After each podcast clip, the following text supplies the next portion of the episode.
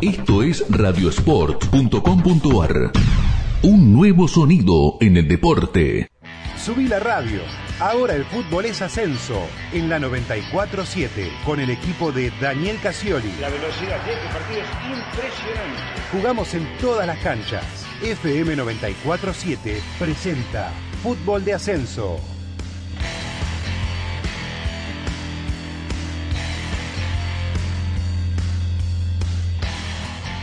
Buen mediodía, hola, hola, hola. Bienvenidos a Club 947, el ascenso por tres, sábados y domingos de 13 a 16. Ya vamos a extrañar esta etapa. ¿eh? Entramos puteando y vamos a terminar extrañando esta etapa, porque tenemos tres horas sábados, tres horas domingo, damos un montón de noticias, hacemos un montón de notas, no nos corre nadie. Eh, cuando vuelva al fútbol empecemos, que, que juega San Lorenzo a esta hora que, que, tenemos que hacer tal o cual partido, que es la lógica, ¿no? Que estamos deseando que vuelva al fútbol, pero va a venir con su problemática, vamos a tener menos libertades que ahora. Yo digo, cuando tenemos que volver a la vida normal, hay cosas de la cuarentena que vamos a extrañar. Nos va a costar salir del encierro de casa, ¿eh? Nos va a costar. Eh, ¿Cómo te va, eh, Tano Saro? ¿Cómo andás? Dani? ¿Cómo andan, muchachos? Buen mediodía para todos. Tengo más data de lo que tiré ayer en la 770, ¿eh? Un saludo a Héctor Gallo que nos está escuchando. Quédate, Gallito, que te vamos a enterar toda la data de cómo sigue el ascenso. Zarrateo, ¿cómo le va presente, Sergio? ¿Cómo le va, Casioli? Acaba de salir una nota... ¿En dónde? De, de un medio afina, usted ya sabe para qué lados. Sí. Que habla de el no el posible no pago de los derechos televisivos a nivel internacional por Copa Libertadores eh, próximamente. Así que en un ratito le cuento. Dale, ¿qué, qué medio? decir acá nosotros decimos a todos. ¿Qué medio? Eh, Data Clave, que Ah. es, el nuevo, es el nuevo medio de doble amarilla. Claro, sí, porque veo que le, le mete mucho chivo, son ellos mismos, con otro nombre. Exacto. Este, que Jiménez, el director, lo llamó la otra vez a Gallo para decirle, no, yo te respeto, yo te quiero, yo te escucho. No sé qué había puesto Gallo en, en Twitter. Como si estas cosas no las pongo en Twitter y las digo al aire, a mí no me llaman. Este, mejor. Eh, lo vamos a decir. Bueno, lo anoto acá. Eh, Carlos Perpetua, ¿cómo te va, Carlos? Hola Dani, ¿cómo te va? ¿Qué decís? Hoy voy a contar un poquitito también cómo fue posible el regreso de la MLS en Disney World y por qué. Bueno, ahora no- nos vas a contar. Ustedes saben que en cuarentena, y no sé si después de la cuarentena no va a seguir así, este programa se ha transformado en el ascenso por tres y algo más. Es fundamentalmente ascenso, pero también contamos de otras cosas. No he tenido un solo comentario adverso de nadie, ni de la radio, ni de los oyentes que eh, me diga no me gusta lo que están haciendo. Así que por lo tanto, yo le meto para adelante. El ascenso por tres y algo más.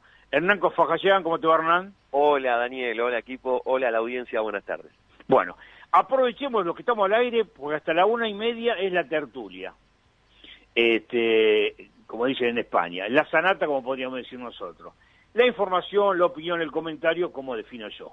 Después de una y media arrancamos, tenemos muchas notas, pero ahora vamos a tirar algún audio y alguna información que tenemos. Bueno, ayer a la noche adelantaba yo nuestra edición de los viernes de 21 a 23 en AM 770 Cooperativa, que eh, todo apunta a que se juegue el ascenso, Primera Nacional, doble octogonal. Los ocho mejores de cada zona van a jugar por los ascensos. Está de pronto es para los amigos que nos escuchan en Tucumán una mala noticia para San Martín de Tucumán porque me dicen que no va a haber ni siquiera final con Atlanta. Van todos a la bolsa. Cruzados, cruzado, atento la tabla eh, zarratea para ver cómo serían los enfrentamientos. Y que, si bien es una idea que uno me dice de los clubes como un plan B, si no nos dejan jugar, porque evidentemente, según mi información, la información del ascenso por tres, ¿se va a jugar el fútbol de ascenso? Sí.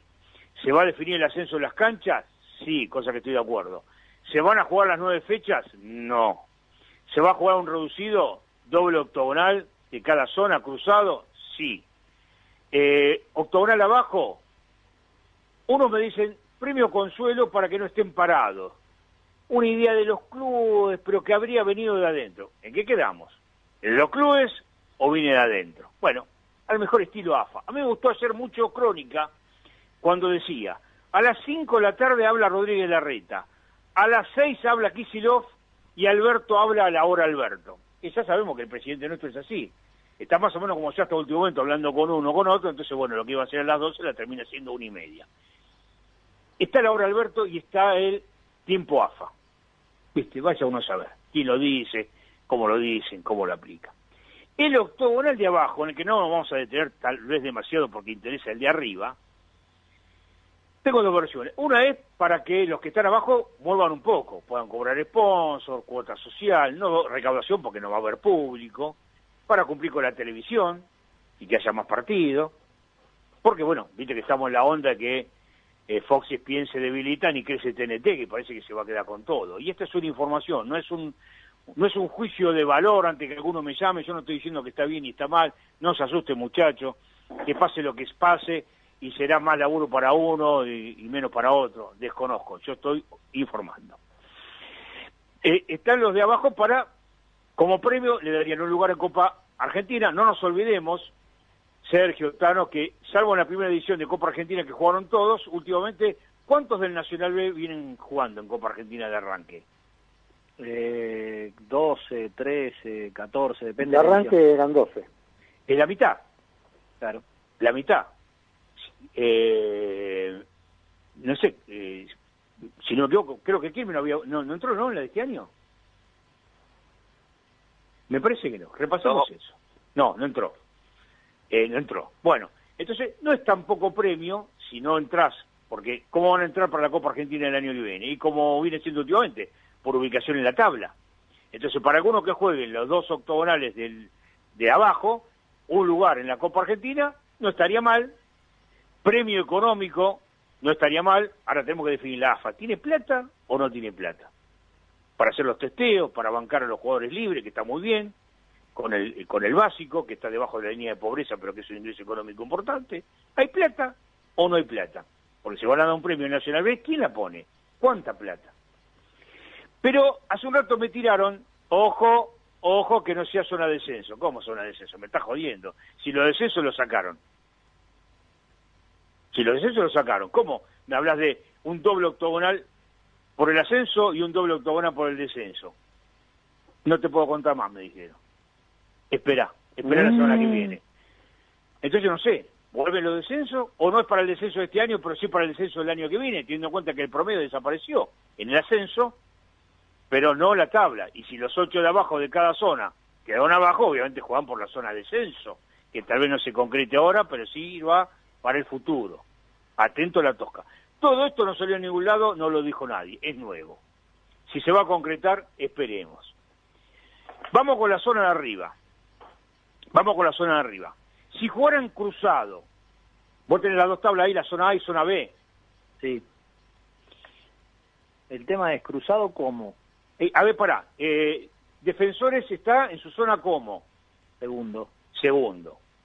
Jugaría con el séptimo de la otra zona. ¿Quién es el séptimo de la otra zona? Latense. No, no me da. Agropecuario, ¿en qué ubicación está? Octavo. Sería el rival de San Martín de Tucumán si fuese... Entonces algo no me cierra. Algo no me cierra algo, algo no me cierra. Porque alguien me tira, me tira un par de enfrentamientos y uno me parece, ¿viste? Cuando te tiran, te tiran, te tiran y no puedo anotar. Me parece que uno de los tantos con los que hablé, esta semana me, me, me, encargué de rosquear. Me, me, costó, ¿eh? Algunos me clavan el visto, no me contestan. Qué feo, ¿no? No sé si no se quieren comprometer. A mí no me consta que nadie esté enojado, nadie me dijo, che, estoy enojado, nadie me dijo, che, no hablé con vos, no. Tampoco empecemos con esa persecuta. No soy tan importante. Pero bueno. Con la de paja se llama eso. Puede ser. Con algunos que logré que me hablara, viste, que me atendiera, que las apurara, que, después te llamo, no te llama, que mensajito, más o menos fui armando la historia. Si vos me decís que agropecuario es el octavo, no sé, para mí me dijeron que no hay final, ¿eh? y que hay que ha reducido, que San Martín y Atlanta van a la bolsa. Que por ahí no está mal, que por ahí no está mal para evitar inconvenientes, para que tengan los... En definitiva, los ocho de arriba fueron los mejores, y, son los que tienen más derecho a jugar un nuevo campeonato con el arrastre de, puntos de la campaña anterior. que no va a ser un campeonato igual ni justo, y creo que no. Pero hay cosas que están a la vista. Si Olboy decide no renovarle a Parra, porque te das cuenta que Olboy va a jugar por el pancho y la coca, que es el reducido de abajo. ¿Soy claro? Sí. Si Tigre sigue incorporando, sabemos que tiene que la Copa Libertadores. Tigre te dice, no, yo porque tengo seria chance de ascender y por eso se refuerza. Eh, no sé si alguno quiere agregar algo, pero por eso no me cierra, porque si Defensores juega con agropecuario, por ahí me dieron un ejemplo, por ahí me dieron un ejemplo, pero yo digo, eh, para mí es doble octogonal y es cruzado, los de una zona con los de la otra. ¿Con quién jugaría Tigre? Tigre está quinto. Sí, El quinto, con Temperley, que, que es el que está en la otra zona, cuarto de la otra zona. Porque primero es con octavo, segundo con séptimo, tercero con sexto, cuarto con quinto. Es así, ¿no? Sí, pero había un pedido en un momento que se rumoreó que como no querían cruzarse para dar los ascensos, eh, como no se querían cruzar Defensor de Belgrano con Tigre, iban a jugar del 1 al 4 de una zona contra el 5 al octavo de la otra. Así separarlos. Esa era una opción. El 1 al 4, El 1 al 4 de la zona A, que Sí, serían- El quinto, sexto, séptimo, octavo de la otra. Claro. y ahí, da, y, y ahí da, para, para, Germán, y ahí da defensor de agropecuario.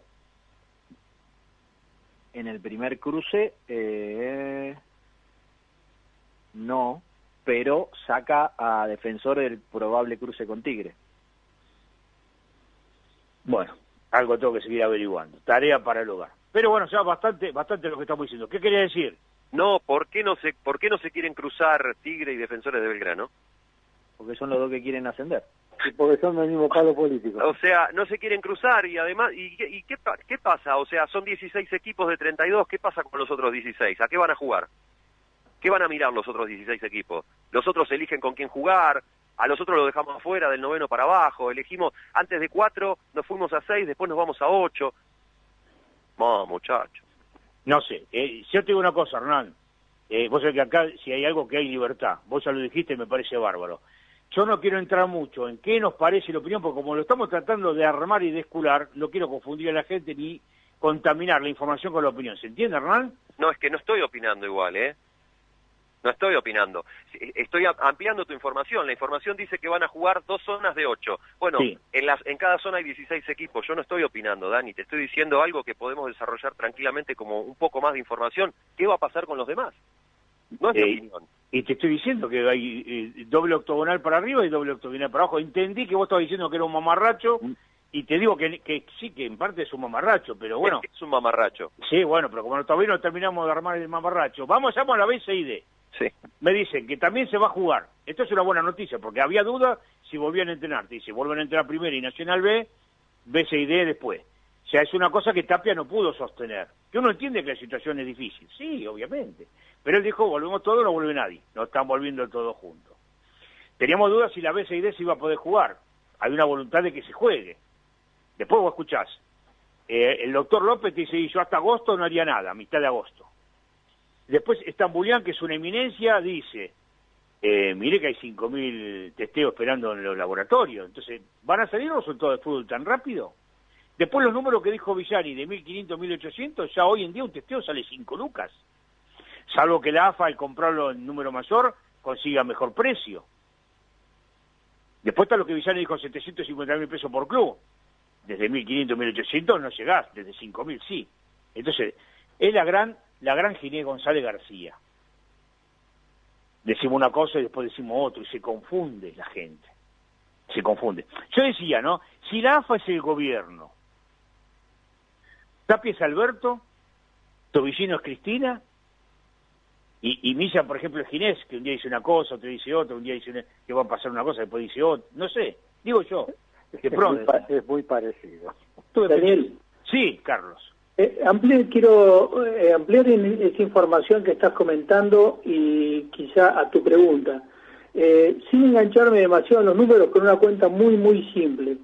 Los, basándome en la información que dio la AFA, que cada club le costaría, vamos a suponer que es correcto, 750 mil pesos por mes a cada club testear, eso en dólares son 7.500 dólares por mes. Si Sí. sumo los 24 equipos de Superliga, los 32 de B Nacional, los 18 de B Metro, los 19 de Primera C y los 30 del Federal, solamente esos, son 123 equipos por 7.500 dólares, nos da un costo en testeo de 922.500 dólares por mes. Es decir, cuenta que hicimos el fin de semana pasado con Santa María, casi un millón de dólares. Un millón de dólares. Ah, la pelota. Estamos hablando de que prácticamente costaría para que todo el fútbol, incluyendo hasta la C, no incluyo el Federal B, ni la Primera C, ni las ligas del interior, solamente estos equipos, estas ligas, que son las que tienen contrato AFA, eh, sería aproximadamente un millón de dólares por mes. Entonces, si esto hay que hacerlo, vamos a suponer el testeo de acá a diciembre, tenemos cinco, cuatro, cinco meses por delante, a tu pregunta es, ¿cuenta la AFA con 4 millones de dólares para bancar esto que no tiene nada que ver con los sueldos de los jugadores hipotéticamente libres?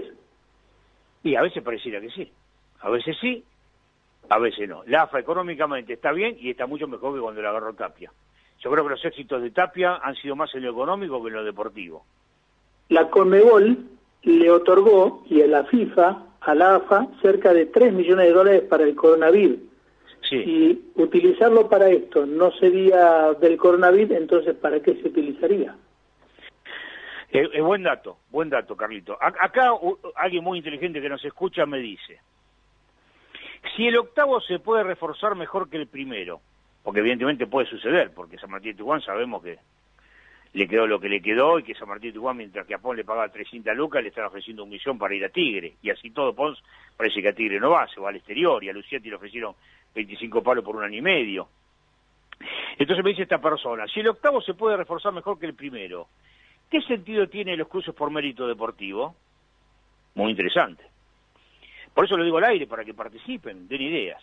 Salvo, me dice esta persona muy inteligente, que la posición en la tabla otorgue una ventaja deportiva. ¿Qué puede suceder? Porque no sabemos si este octogonal es a partido de revancha a un solo partido. Entonces por ahí juega el primero con el octavo, y el primero, como me pregunta esta persona, que por ahí se puede reforzar menos bien, juegue de local. Pero como hoy vamos al escenario de San Martín de Tucumán, para mí si lo pueden cagar, lo van a cagar lo mejor posible, no le van a dar final, lo van- no le pueden hacer jugar las nueve fechas, lo van a hacer jugar la mayor cantidad de partidos en el octogonal para que se desgaste, porque ya no es el equipo que estaba antes, para que junte lo que pueda, hasta también eh, eh, una merma física.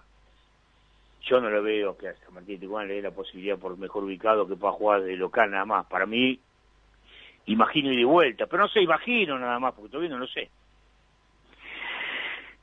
Otro me pregunta, ¿qué pasa si surge un nuevo brote de coronavirus cuando jueguen la final Defensores y Tigre? ¿Volvemos a arrancar el octogonal de cero?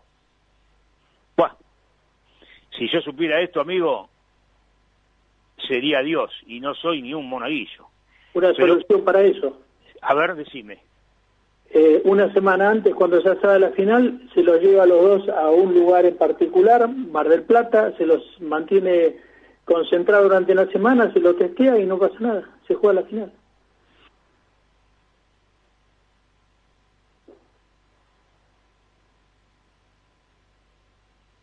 Bueno, pero ahí eh, el amigo que mandó el mensaje lo hace más en tono de sorna eh, por, por lo que se está generando entre defensores y, y Tigre y, y los rumores de, de querer ascender, me parece. No me, ¿no? chu- no me chupo el dedo, pero si le empezamos a poner cada, a cada uno la carga de ironía o algo, yo lo leo, yo lo leo, cada uno interprete como quiera. Yo estoy trabajando para la gente.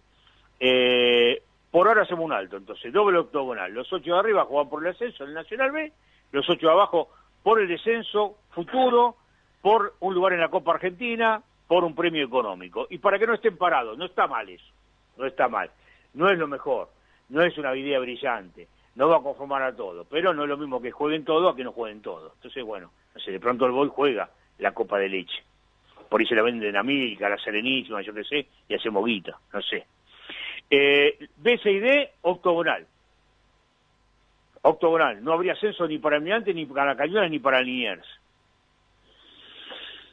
Está bien, le da una paridad a todos. ¿Qué premio o reconocimiento le damos a aquellos que salieron campeones de la apertura? Y que lideran la tabla general, ¿no?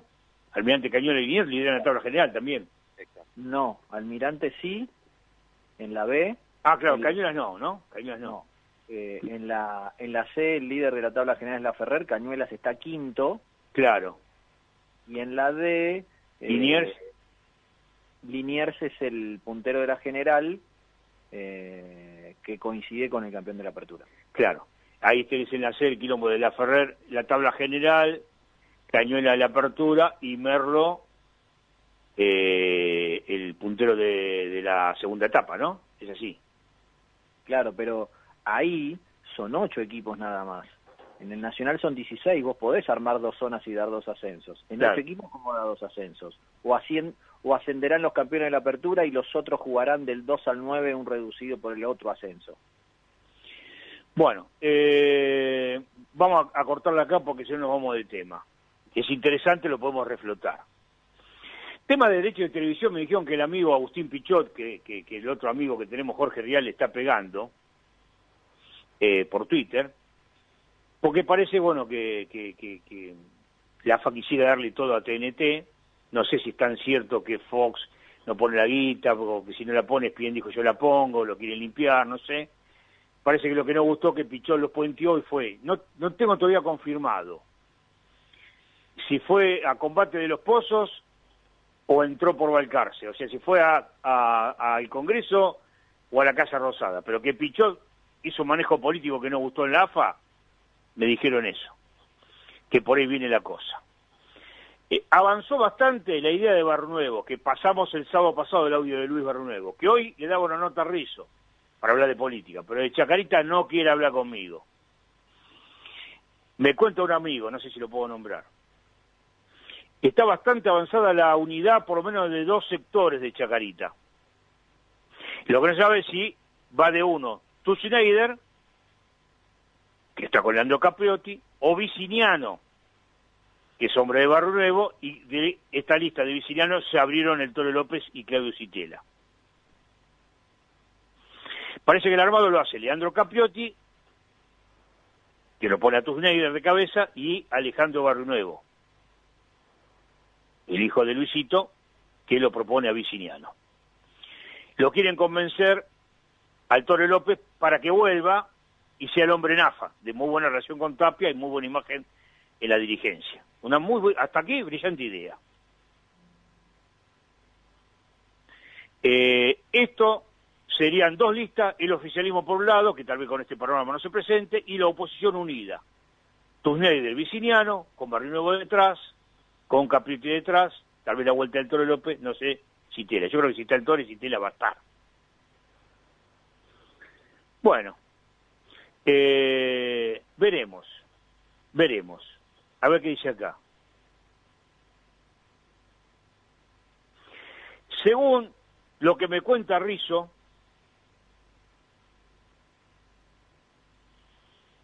eh, el candidato de presidente parece que no sería ni Schneider ni Viciniano de último momento, sería Leandro Capriotti. Me cierra, porque Capriotti con Schneider están en una lista, pero Capriotti es hijo de Armando, que fue barrio novista de la primera hora, ¿se acuerda que él, Luis me llevan, el día que Armando se comió el garrón de que lo llevaban preso en la cancha de Chacarita de San Martín? Lo sacaron de la tribuna. Claro. Y que el candidato opositor sería Andy Rabinovich. Esto lo habría dicho Luis Nuevo, asistente con Jorge Rizo. Consigamos la grabación, Zarratea, encargate vos, habla con Oscar Blanco, lo que sea, a ver si podemos conseguir esta parte. ¿Está claro? Sí, sí. Bueno. Eh, uh, ¿cómo hago para escuchar esto? Y en, en la tanda lo escucho. Eh, quiero cumplir algo ayer, no, ayer, a- a- ayer eh, sí, sí, Héctor, lo voy a llamar, pero si, si, hago un programa y tengo que cambiarlo totalmente, es medio complicado en los tiempos que estamos. Uno dice, llamar a Rabinovi, me dice Gallo, llamar a Rabinovi, sí, ya lo vamos a llamar. ¿Y qué carajo hago con la 14 notas que tengo preparada, Héctor? Eh, quiero ser justo, lo dejamos para hoy. Ayer había ascendido, hoy por los resultados fue campeón de la Championship. Quiero que Carlos Perpetua, que lo tengo acá porque es un tipo muy inteligente, más inteligente que yo, me gusta rodearme de gente más inteligente, me hace pensar, Carlos, me hace reflexionar, a veces coincidimos, a veces no. algo querés eh, hablar de Bielsa, una línea, todo el tema tuyo para vos, Carlos. Bueno, no, gracias. Este, el halago eh, inmerecido. Em, no, lo que quiero mencionar es que primero es un equipo del ascenso, así que está en línea con el ascenso, el ascenso de Europa, pero además lo importante, más allá de los gustos futbolísticos y la manera de trabajar, quiero destacar lo que hablamos en la vez pasada cuando vos hiciste una reflexión sobre el pasado. Acá tenemos un argentino triunfando en Europa, eh, un argentino que pone los valores eh, de honestidad, de integridad, de trabajo duro, eh, por sobre todas las cosas. Y más allá de todas las este, antinomias que pueden darse desde el punto de vista futbolístico y de gusto, que me parecen todas respetables, creo que merece un reconocimiento porque parece que nosotros los argentinos no, no, no somos capaces de reconocer eh, los méritos de los demás. Y creo que un punto que se vino charlando en las últimas etapas, eh, cómo se mide el éxito. Si el éxito se mide por medio de que la cantidad de copas que uno levanta o el éxito se mide por el trabajo duro que hace. Si el, el, si el éxito lo mide el rating o si el mérito lo mide la caridad, la entrega y la pasión. Y sobre esto, ahora me voy a volcar a lo deportivo. El año pasado, el Leeds, al mando de Bielsa también, quedó a la, a la puerta de, ascender y no ascendió, pero este año corrigieron y ha tenido algo fundamental, ha privilegiado el juego, ha privilegiado el ataque, el fútbol ofensivo, eh, y para dar un par de datos estadísticos que no son discutibles para nada, porque son medidos por sistemas de... Ha tenido el doble de tiros al arco que eh, todos sus adversarios en promedio, ha tenido eh, muchos más este, eh, duelos ofensivos que el resto, ha sido más preciso en los centros. Es decir, que el éxito que ha tenido, o el triunfo, mejor dicho, de, ser campeonado, ha sido por mérito estrictamente deportivo y de hacer las cosas mejor que los adversarios. Si a eso le sumamos todos los otros aditamentos que ha tenido él eh, desde el punto de vista de, entregar un gol cuando creyó que no fue dado con justicia o de pedir perdón cuando fue acusado de espiar, creo que eso le da un mayor mérito. Y quiero con una cerrar con esto. La carta de presentación el año pasado cuando Bielsa llegó a su equipo, es una anécdota muy, pero muy importante, él agarró y dijo, nosotros acá nos debemos a los hinchas. Y entonces preguntó, ¿Cuánto, ¿Cuánto le cuesta a cada hincha con una entrada? Y sacaron la cuenta que le costaba tres horas de trabajo.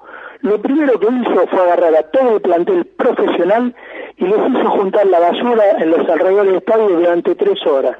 Lo juntó en el estadio y le dijo, señores, esto que ustedes acaban de hacer es lo, lo, que le cuesta a los hinchas para comprar una entrada. Así que imagínense el esfuerzo que tienen que hacer ustedes cada día para que ese hincha que trabaja tres horas duramente para pagar una entrada lo puede hacer.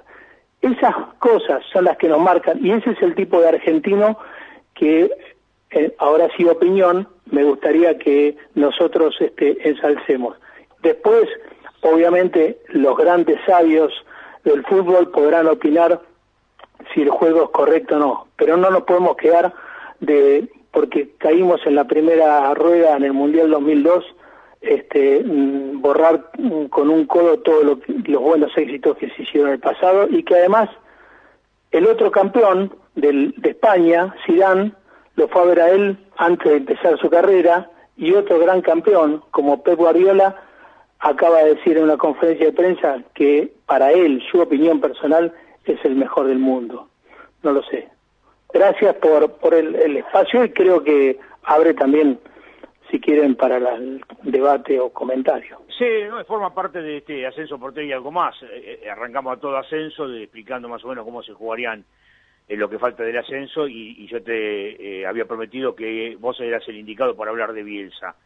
Este, yo no sé si brevemente algún compañero quiere decir algo. Yo tuve también mis diferencias con Bielsa en alguna gira, en la gira de España, si no me equivoco, 99, cuando se hizo una mini gira que, el AFA le tenía que pagar al español por la salida de Bielsa, que se jugó en el estadio de, se jugó contra el español en Montjuic, y se jugó en la isla de la Cartuja, en Sevilla, eh, se jugó con la selección española, eh, y yo ahí tuve alguna diferencia en, una, en una conferencia con Bielsa, pero eh, me parece que lo que hacemos mal es, primero en endiosarlo, en hablar mucho sobre el tema de, eh, de su moral, creo que no es el único, hay muchos que, que son derechos y que no van al negocio, un montón de cosas sobre lo intelectual.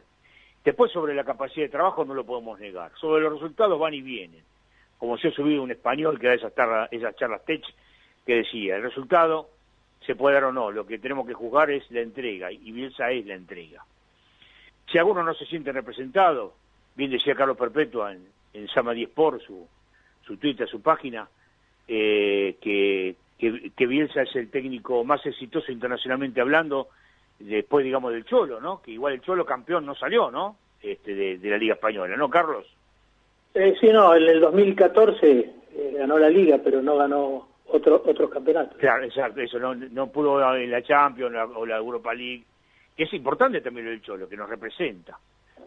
Después, bueno, yo qué sé, que lo quiera reconocer, no lo quiera reconocer, el que se quiere pelear, el que lo endiosa, el que lo sube, el que lo baja. Es un loco lindo, bien, es un laburante del fútbol, te puede gustar o no las propuestas, y lo que ha hecho es muy importante. Si después lo quieren reconocer o no, el Leeds, que hacía 16 años que estaba en el ascenso, este, y ojalá este loco siga en la Champions, porque tú dices bienvenido a la Champions, y seguirá en la Champions, y no lo sabemos, yo qué sé, no sabemos. Después de dos años se lo vio tan feliz, tan contento, yo creo que es un desafío que yo no sé si otros lo hubieran tomado. Fue a Inglaterra sin hablar inglés, y eso que un tipo inteligente, que no hablaba idioma. Y se la jugó. Y, aprendió el idioma, no como Teve o Agüero que nunca se calentaron. Aprendió el idioma y hoy da charla y da indicaciones en dos años. Son dos años y es, diría. Este, eso también es meritorio. No va a lugares fáciles, como dicen algunos. No va a los clubes grandes, sí. Va a lugares donde le gusta trabajar por Olympique de Marsella es un grande que dirigió, no tanto el Atlético de Bilbao, no el Español de Barcelona, no otras propuestas. Sí, Hernán. Eh, Bielsa es un experto en clubes a los que él llega para descentralizar todo lo que está impuesto y sobre todo en Europa. Y esto de esto puede dar crédito Carlos Perpetua. Lo que pasa con la supremacía de los clubes de Europa, de todas las ligas, donde en las últimas 15 ganan dos o tres equipos y no más. Y se llama Guardiola, que para muchos es el mejor. Y yo creo que es muy bueno, no sé si es el mejor. ¿Cuánto tiempo es el mejor? Alguna vez lo fue Mourinho y después comentaba partido por televisión, hacía el periodista. ¿Cuánto tiempo es el mejor? Ahora si Guardiola, que para muchos es el mejor, te dice bienvenido el mejor, y bueno, entonces ¿cuándo, ¿cuándo nos sirve Guardiola? ¿Cuándo es el mejor? Guardiola, cuando opina a favor o en contra de Bielsa. Bueno, eh, si no les parece mal, vamos a la tanda, tengo tres millones de llamados a partir de lo que dije, y volvemos ya con la primera nota, ¿les parece? Meca nomás. Vamos a la tanda, Charlie Bacharski.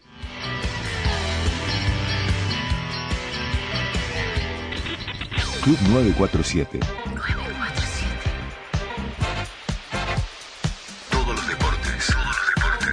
Solo lugar. Revelate. Estudiar es elegir tu destino. Vení a UMED Universidad Metropolitana para la Educación y el Trabajo. Seis facultades, 16 carreras de grado. umed.edu.ar Tendencias, personajes, moda, viajes, tecnología, circuitos, bares y restaurantes. El planeta urbano, un universo de lifestyle donde el protagonista sos vos.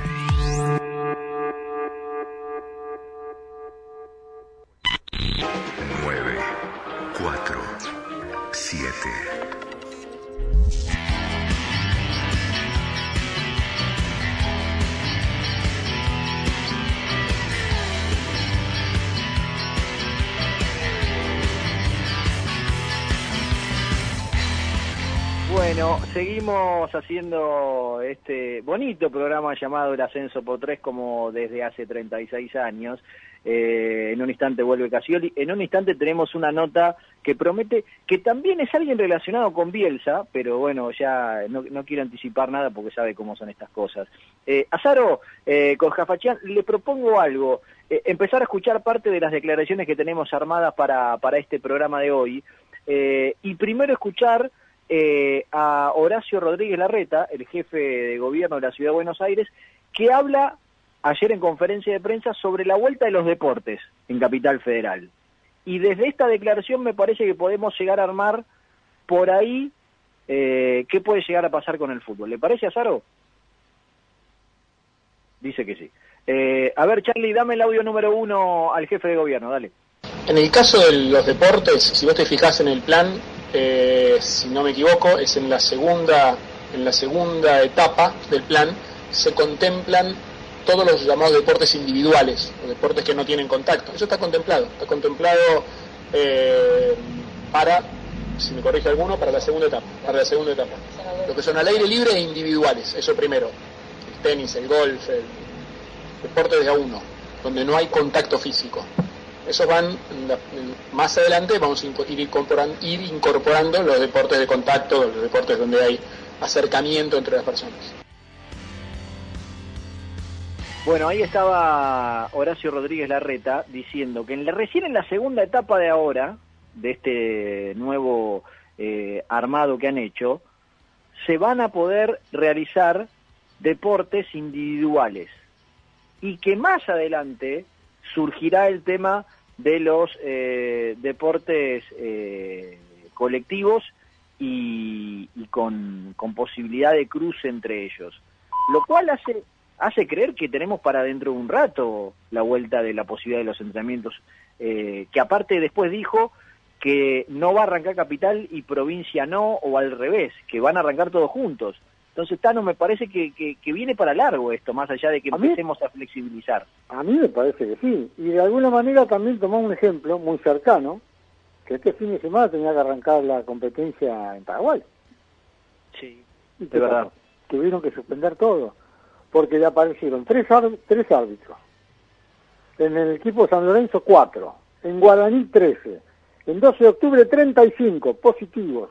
Tuvieron que pagar todo. Y eso que se habló en algún momento eh, con respecto a la Copa Libertadores, que podían hacerse, de tanto Uruguay como Paraguay. Pero por eso te digo, y además ayer cuando hicieron la, conferencia y dieron a, conocer el tema de cómo sigue toda esta cuarentena, dijeron al, primer caso, al primer problema, volvemos todo para atrás. Claro. o sea, no es que vamos a aislar al que apareció, volvemos todo para atrás. O sea, la incertidumbre está. ¿Cuándo podés volver? ¿Quién Yo tenés cuatro mil y pico, tenés cuatro mil y pico de, casos como en el día de hace, cuatro mil quinientos y pico fueron. Sí, sí, obvio. Yo decía en el arranque del programa eh, que había salido una nota eh, en este nuevo portal que es de doble amarilla, eh, llamado Data Clave, que va por otros lados, no tanto del fútbol, sino intenta ir por el lado de la política, y ha publicado una nota respecto de los derechos de televisión. Y habla de lo que tiene que ver con ESPN y Fox, una fusión que se está realizando de a poco, ¿no? Pero que acá en Argentina ya pudimos ver algunas eh, caras... Alguna puntita, alguna puntita. Claro, alguna cosita, que, alguna cara que cambió de canal, eh, algún partido que era de, de Fox que se ve ya por ESPN, eh, pero no está hecha la fusión completa. Fox no ha desaparecido. Y lo que cuentan en esta nota... No está aprobada, Sergio, no está aprobada. Claro, obvio. No está aprobada, y eso es un elemento de presión del gobierno, te puede apretar con eso, porque si no está aprobado, sí. este, no, no camina. Yo creo que también eh, hay que estar atento al cambio del negocio, porque Tinelli, ya te escucho, ¿no? pero Tinelli está pensando en una aplicación al mejor estilo del de Pergolini y de Boca, y los partidos se ven en el mundo. Me parece que hay distintas ideas por ahí TNT deja de ser codificado, porque están los que decían cobrar unos pocos dólares por abonado e ir a una instancia en donde el fútbol esté en cable pero no codificado, ¿me siguen? Y en donde TNT tenga además de la primera el acceso. Ahí entramos en otro negocio de, del acceso que como de alguna manera este, uno tiene que ver o algo, es donde yo no quiero abordar en la opinión, no porque tenga miedo, sino para que no parezca que estoy de un lado del otro. Doy la información de que TNT pueda conseguir más cosas. Después, si, si, si el Grupo Clarín está de acuerdo o no, si pierde, si le sacan el, ascenso a Teixespor o no, desconozco, si lo comparten. Digamos que está un poco en, relación a las cosas que está contando Sergio. ¿Qué más, Sergio? Bueno, la nota se basa en que eh, la fusión y ESPN Fox eh, le habría dicho a, a Tinelli que no van a pagar la cuota de julio como si fuese un mes normal, porque no hay fútbol, porque ven que no vuelve el fútbol, y que de pagarla quieren que se tome como una cláusula de renovación de contrato, no como la cuota mensual.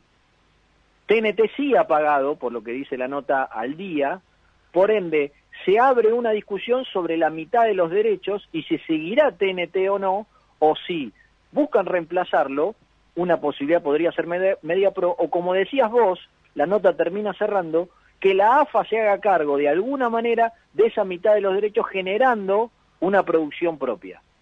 Por eso, por ahí vamos al canal del fútbol de Chile. Por eso, estamos, estamos en pañal. Y, la parte de politizarla, en definitiva Macri trajo a las dos empresas.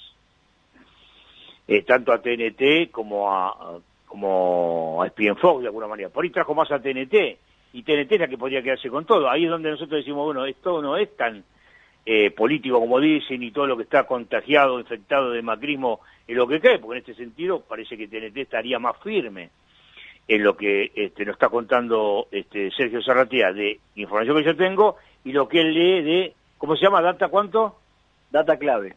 Data clave que es una colectora de doble amarilla, que tenemos buena información de AFA, si no es que es un órgano oficial para que nos ofendan.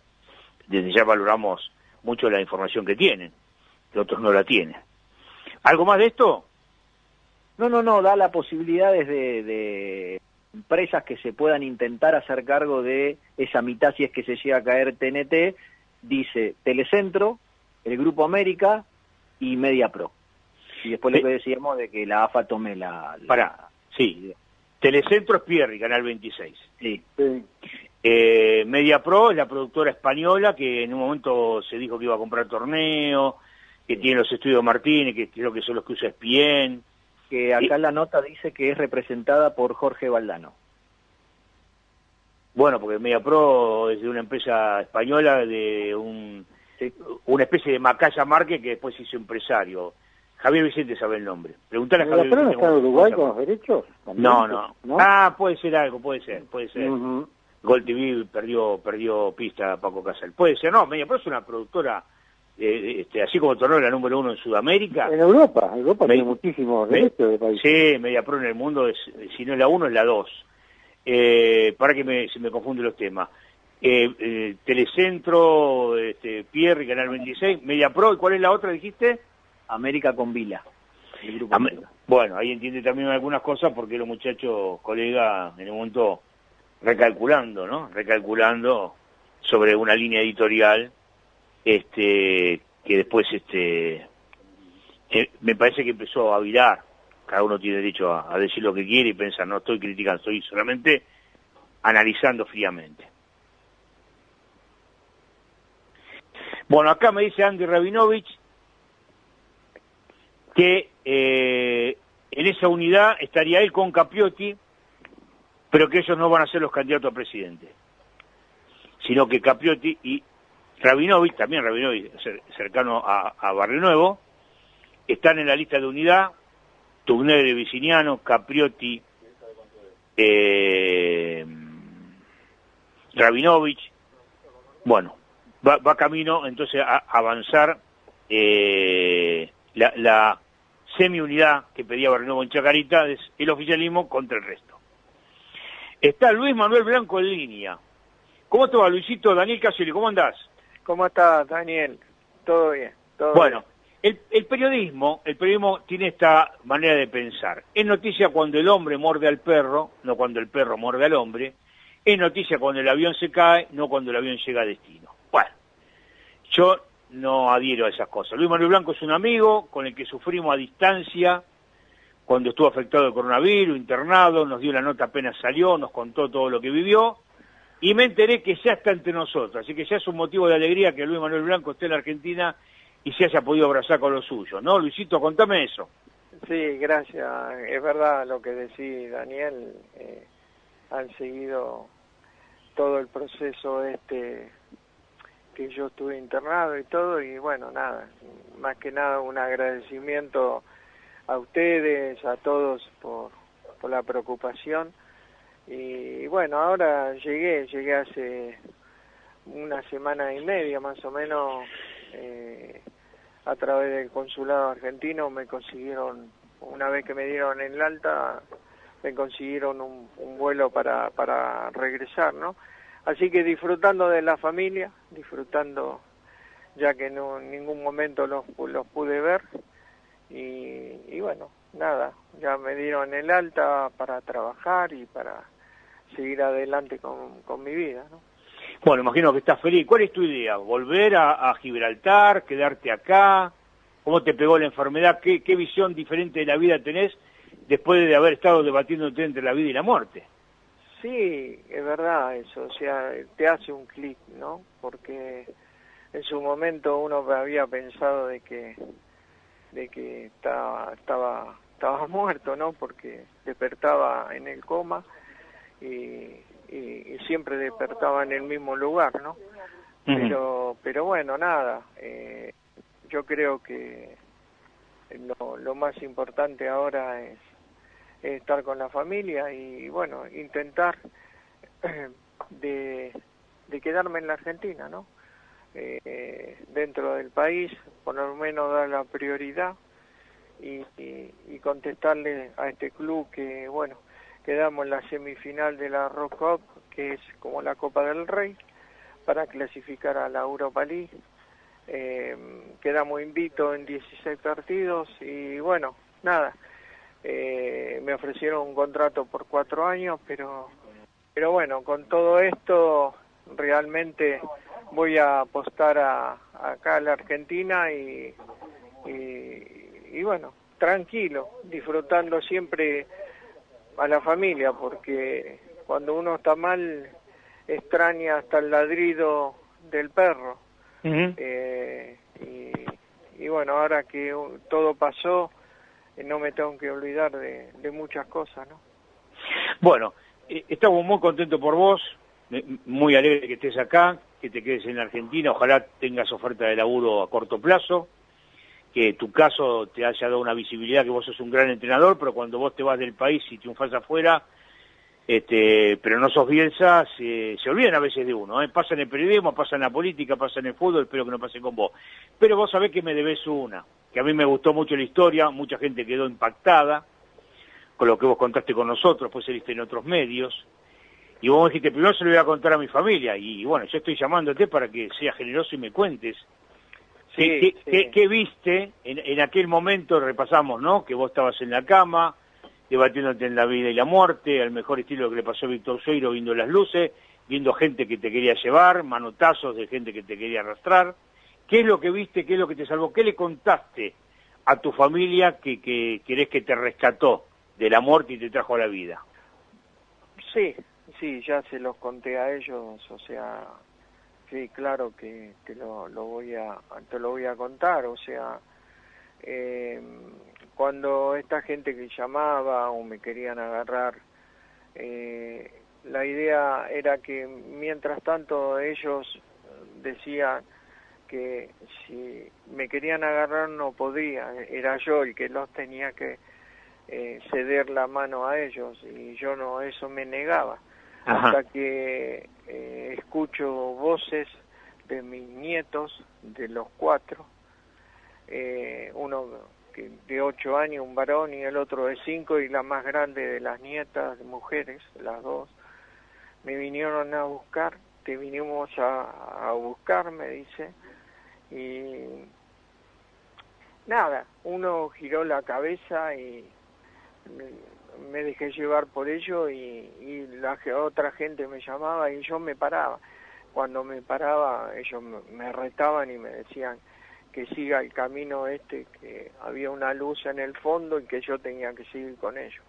Entonces yo seguía y por cualquier motivo que me paraban, otra vez me retaban y me hacían caminar.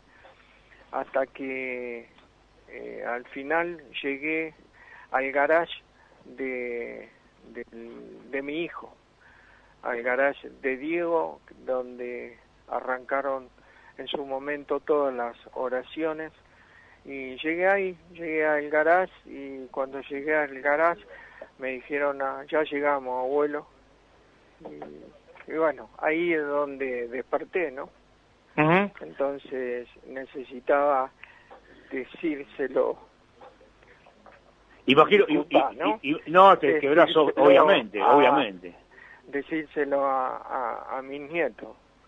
Y, y ellos, y ellos, y ellos habían tenido algún sexto sentido a la distancia, porque vos lo que estás, eh, eh, esto es creer o no creer, tener fe o no tener fe. Yo te creo, yo sé que fue real, yo sé que esto no fue un sueño, yo creo que esto es lo que seguramente le debe pasar a mucha gente que logra volver de la muerte, de la luz, del más allá, cuando vos tenés ganas de vivir, cuando tenés afectos que te retienen, cuando tenés fuerzas de seguir peleándola, habrá gente que no quiere luchar más, este, por, por, por el dolor, porque la vida no es feliz, porque quiere dar fin a, a, esta batalla que es la vida, y, y, bueno, que vos me cuentes si tus nietos dentro de la edad que tienen, si sintieron alguna cosa, si tuvieron algún sueño parecido, si pasó algo en ese garaje de tu hijo, si alguien intuyó que algo podía pasar. Viste que a veces tiene un sexto sentido uno de, a la distancia, o le pasó algo a mi papá, o pasó algo bueno con mi papá, que es cuando te despertaste.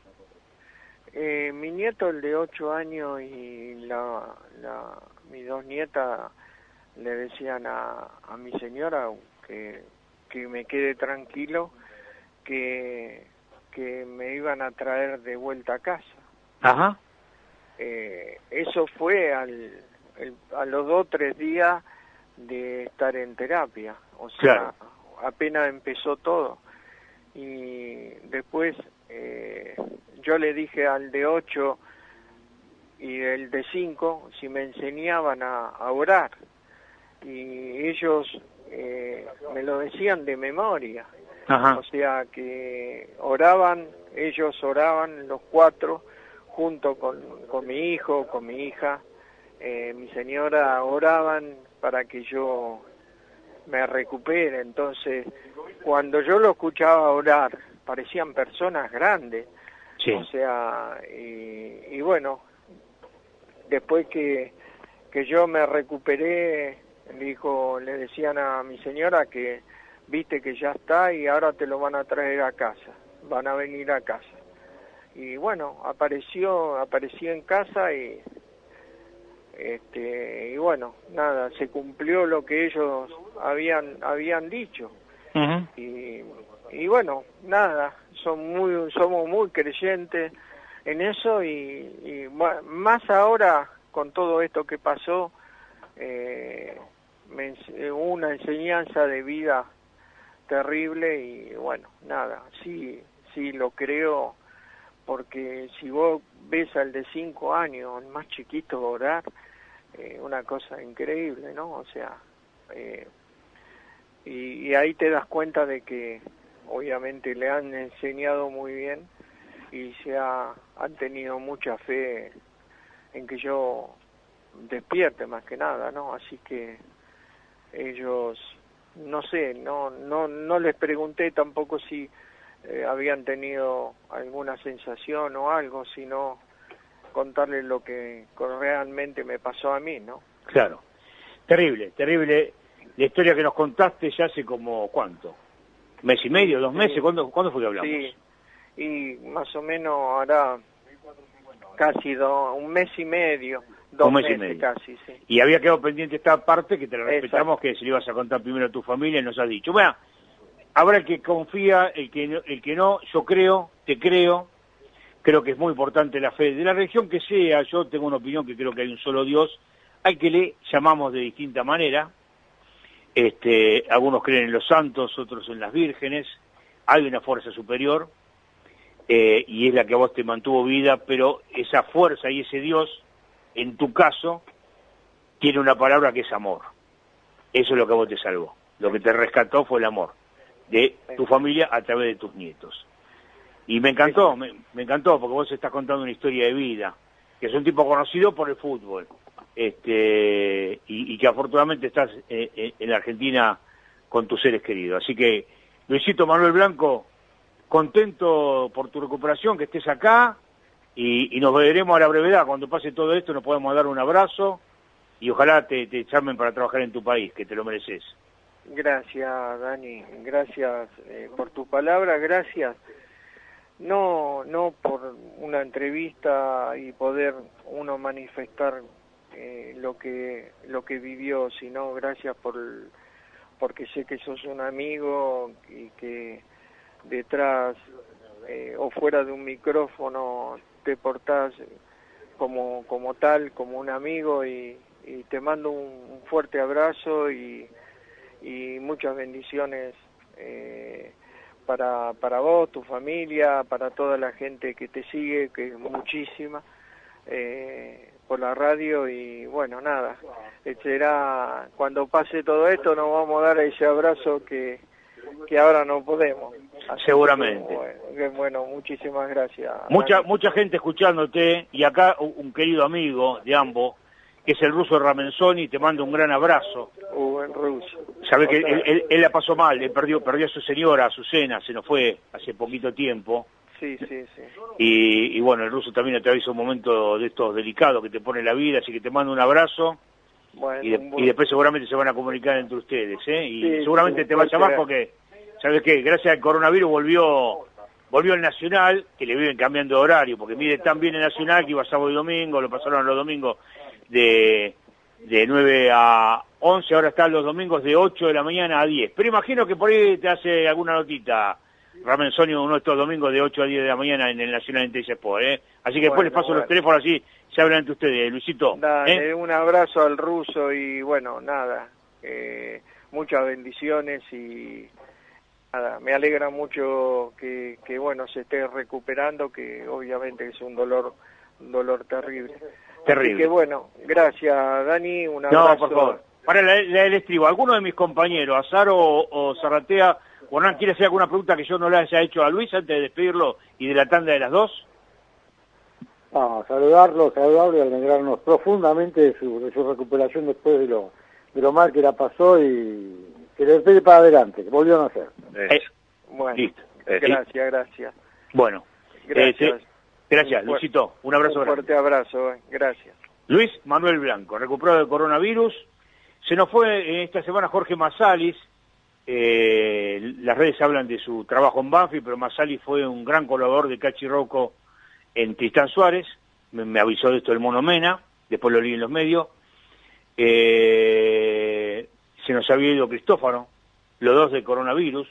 Afortunadamente, este, Luis Manuel Blanco zafó Campodónico está afectado, no quiere hablar, lo respetamos, Marianito Campodónico no quiere hablar, y tantos otros que han sufrido estas consecuencias, y afortunadamente no de la gravedad que le tocó a Luis Manuel Blanco, y este, que está entre nosotros. Creo que hay algún otro caso, pero ahora no me viene a la memoria. Vamos, Charlie Bayarki, vamos a la tanda de las 14 hasta las 4 de la tarde, somos el ascenso por 3 en Club 947, nos quedan dos horas de mucha información. No les puedo decir mucho, no les puedo decir mucho, pero estén atentos mañana, estén mañana atento a algún medio, porque el tema San Martín de Tucumán viene muy silencioso, ¿vieron? Muy callado. Me parece que mañana, mañana explota una bomba, me parece que mañana explota una bomba con este tema. No haya este, presión ese tema se, se acaba el silencio, se acaba el silencio. Después de, tanto día que no pasa nada, estén atentos mañana, yo les avisé. Tanda y seguimos. Club 947. 947.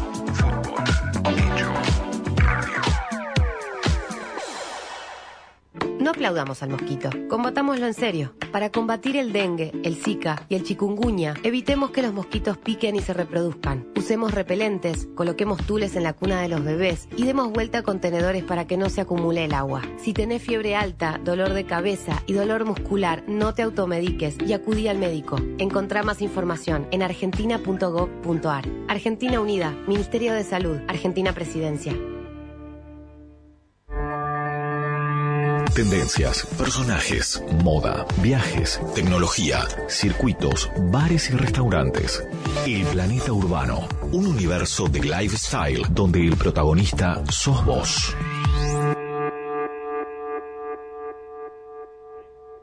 Gracias por quedarte en casa.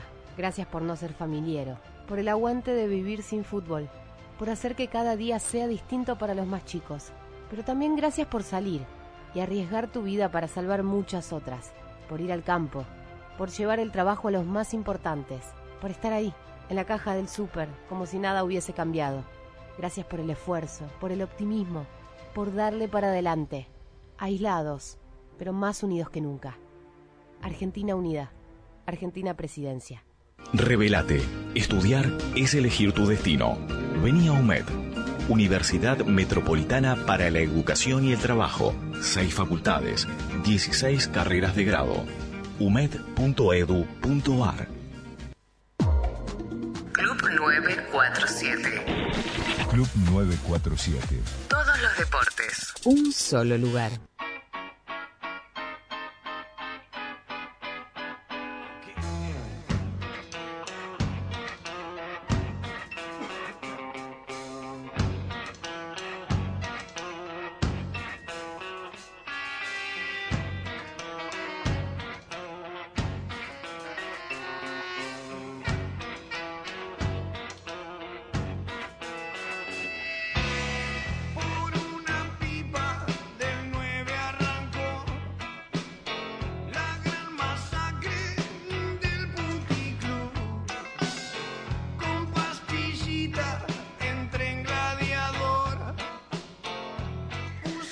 Seguimos en esto que es Club 947, seguimos en el ascenso por tres hasta las 4 de la tarde, ya vamos a saludar a Luciano Pons, eh, una nota muy buscada y le agradecemos a Luciano que nos haya elegido para hablar, viste como cuando Real dice, fulanito de tal eligió intrusos, Luciano Pons eligió el ascenso por tres.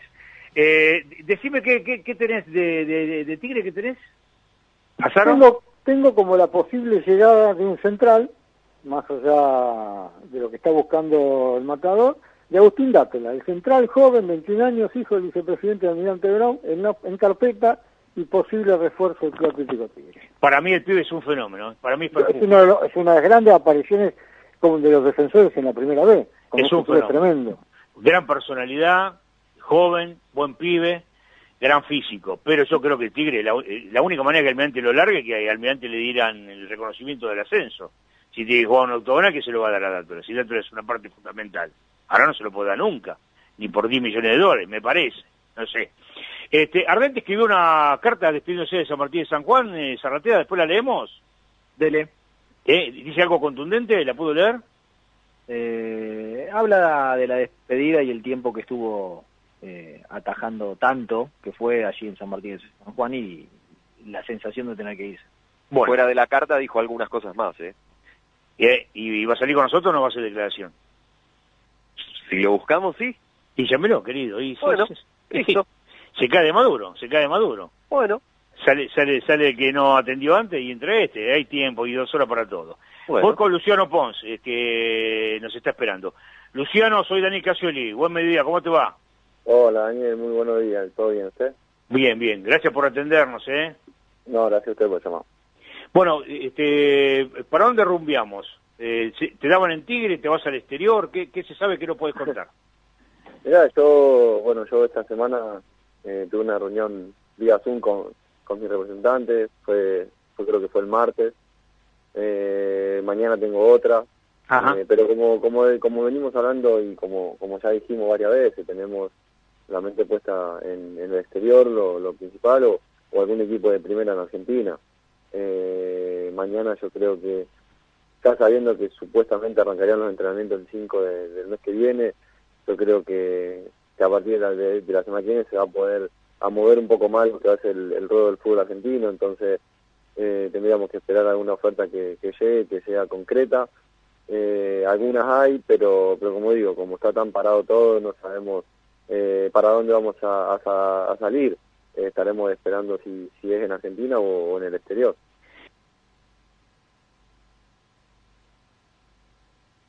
Lucho, eh, te, consulto respecto a esto que estás hablando, porque uno siempre en todos los mercados de pases ha, ha, escuchado la posibilidad de Pons acá, allá, allá, eh, y, siempre se viene negando, ¿no? El pase a primera que, que, tanto estás esperando. Se dio con San Martín, pero bueno, les tocó el descenso. Eh, uno, uno ve la cantidad, el promedio de gol que tenés, que todas las temporadas eh, seguís respondiendo y, y dice, ¿cómo Pons no está jugando en primera? Sí, la verdad que, que, cada vez que se abre el libro pase, eh, lo bueno y lo personal que, siempre siempre mi apellido está y eso es muy es muy bueno, saber que, que el trabajo que, que hice durante ese tiempo en algún club me, me fue bastante bien, entonces eh, es muy lindo.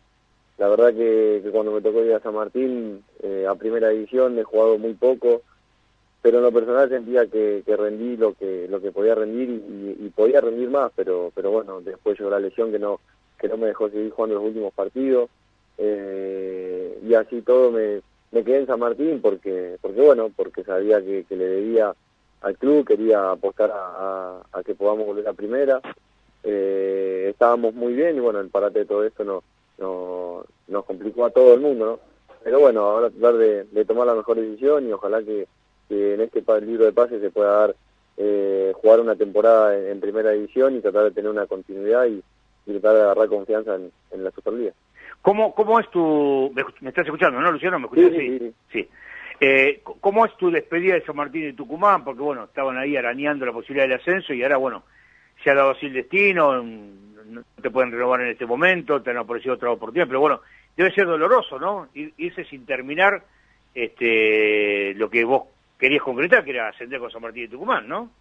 Sí, a ver, eh, hoy en día eh, seguimos esperando el llamado de San Martín de Tucumán, el, el presidente Roberto me ha llamado, eh, me ha comunicado que quiere contar conmigo, pero pero no me puedo ofrecer nada porque sabemos que, que San Martín de Tucumán eh, las recaudaciones y para pagar los, los sueldos son la mayor cantidad sale de la, de la gente que, que va a la cancha, entonces si juega sin público se le va a complicar y mucho, entonces ellos no quieren decir algo que después no van a poder cumplir, entonces ellos tienen el, me decían que tenían el deber de llamarme y decirme hacerme sentir que querían que contar conmigo, pero pero bueno, eh, la verdad que, que si no se da la vuelta a San Martín de Tucumán, porque así todo yo hoy respeto a San Martín y si San Martín me llama sea Nacional B o sea Primera División, yo voy a escuchar la oferta que tengan porque le debo, le debo mucho al club, entonces eh, estar tranquilo en ese sentido. Y si no, bueno, la verdad que va a ser una despedida muy fea, muy triste, porque en sí queríamos eh, despedirnos dentro de la cancha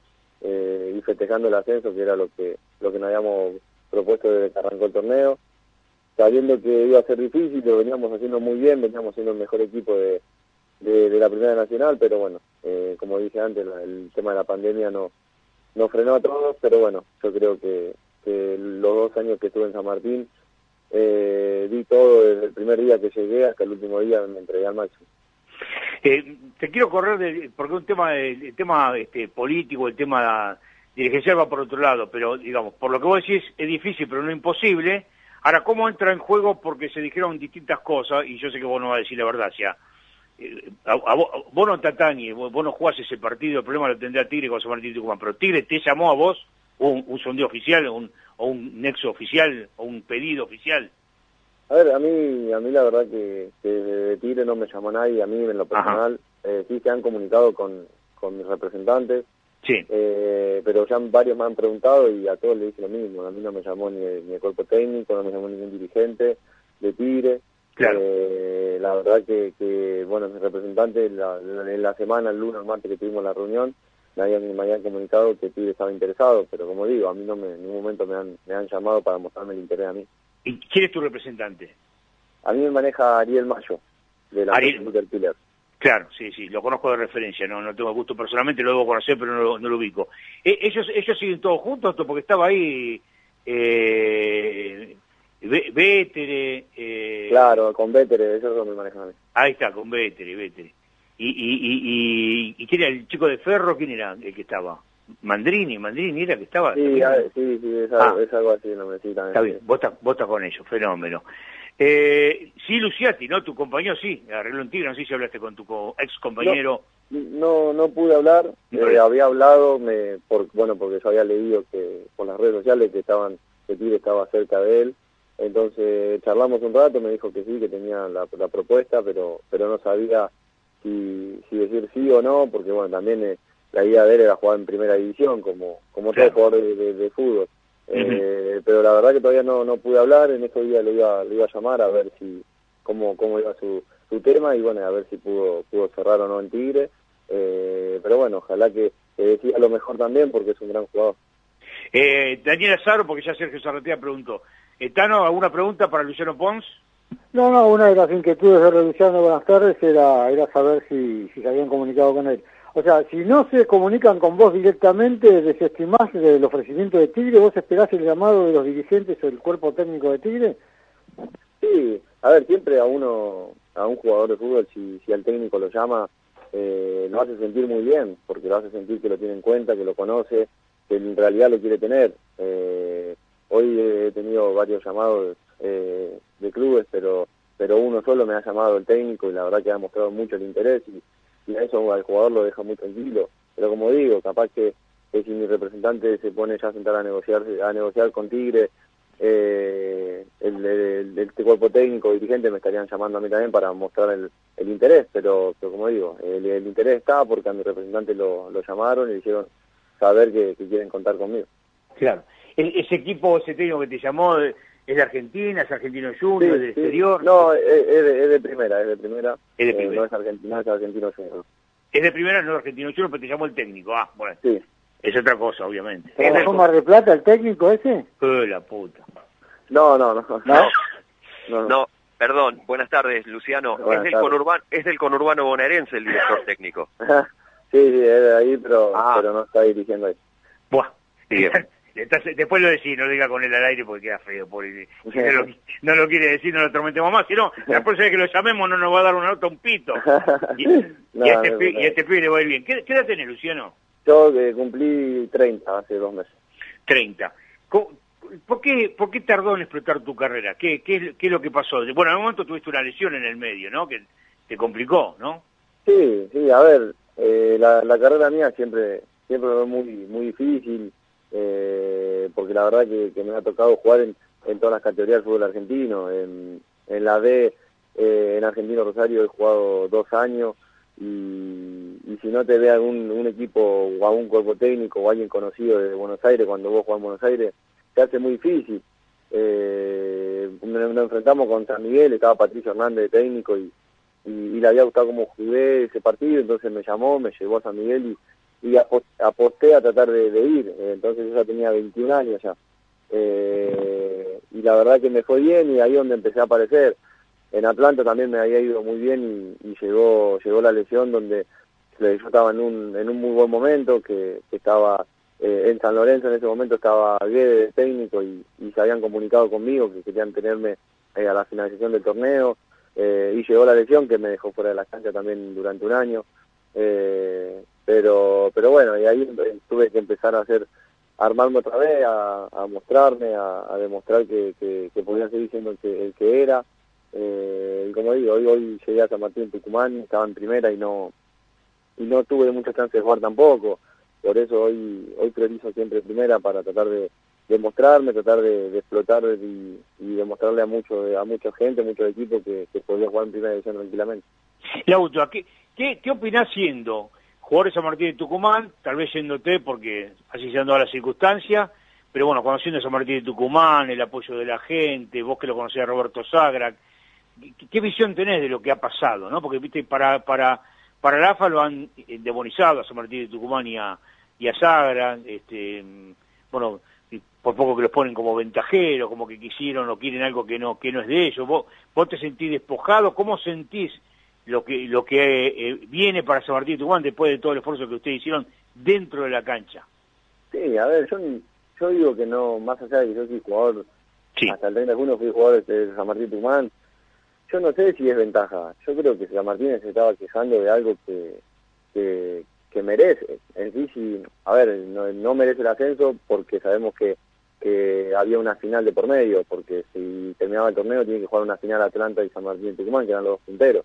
Claro. Eh, no sé si es una ventaja, porque si vos vas a jugar un torneo que quedan las últimas nueve fechas y vos le das eh, al que iba último, le decís que no va a haber descenso, entonces ese equipo directamente no va a contratar a nadie y, y los lo equipos con mayor cantidad de, de plata van a llevar a los mejores jugadores.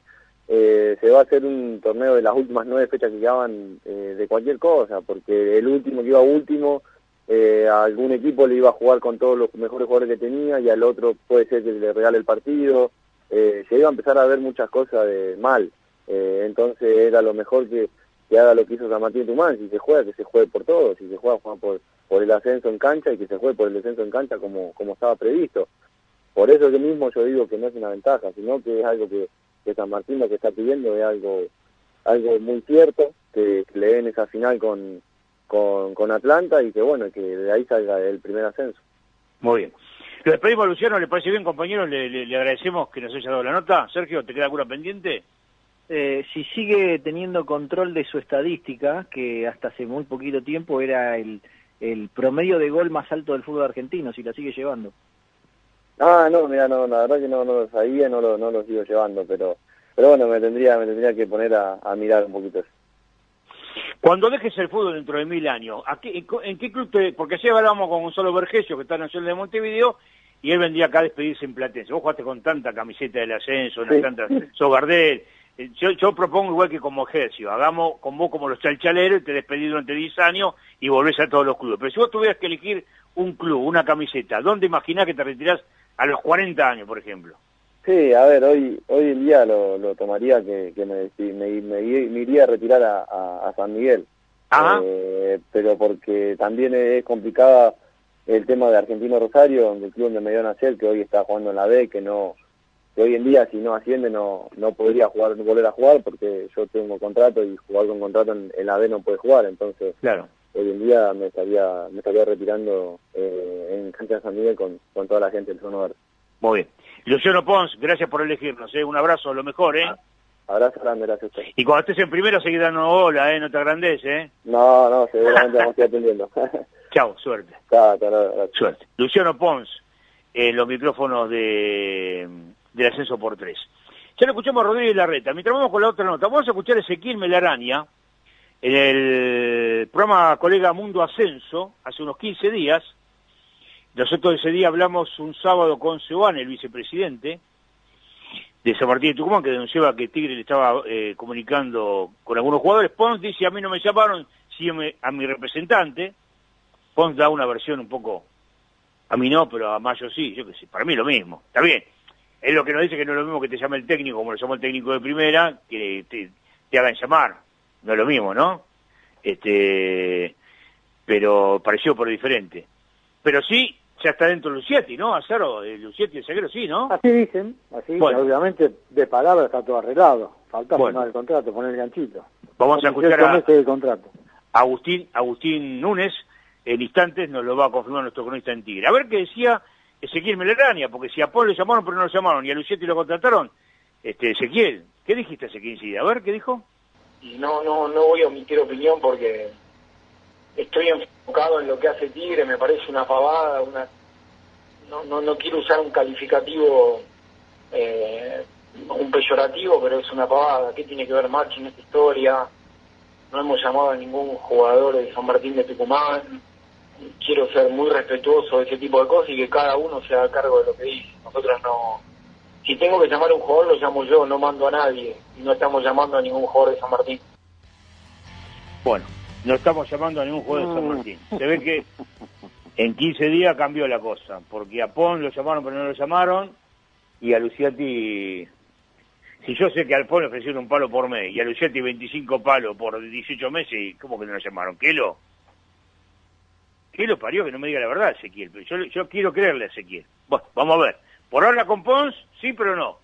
A Pons no lo llamaron. Él está diciendo, a Pons no lo llamamos. Pero lo llamaron a Mayo, que es el representante. Y vamos a ver qué pasa con Luciati. Eh, decime, Hernán, porque yo hago todo con el teléfono, ¿eh? Conectado Agustín, ya lo pueden saludar. Está Agustín, Agustín, Agustín. Agustín Núñez. Bueno, Agustín. Daniel, ¿cómo bien?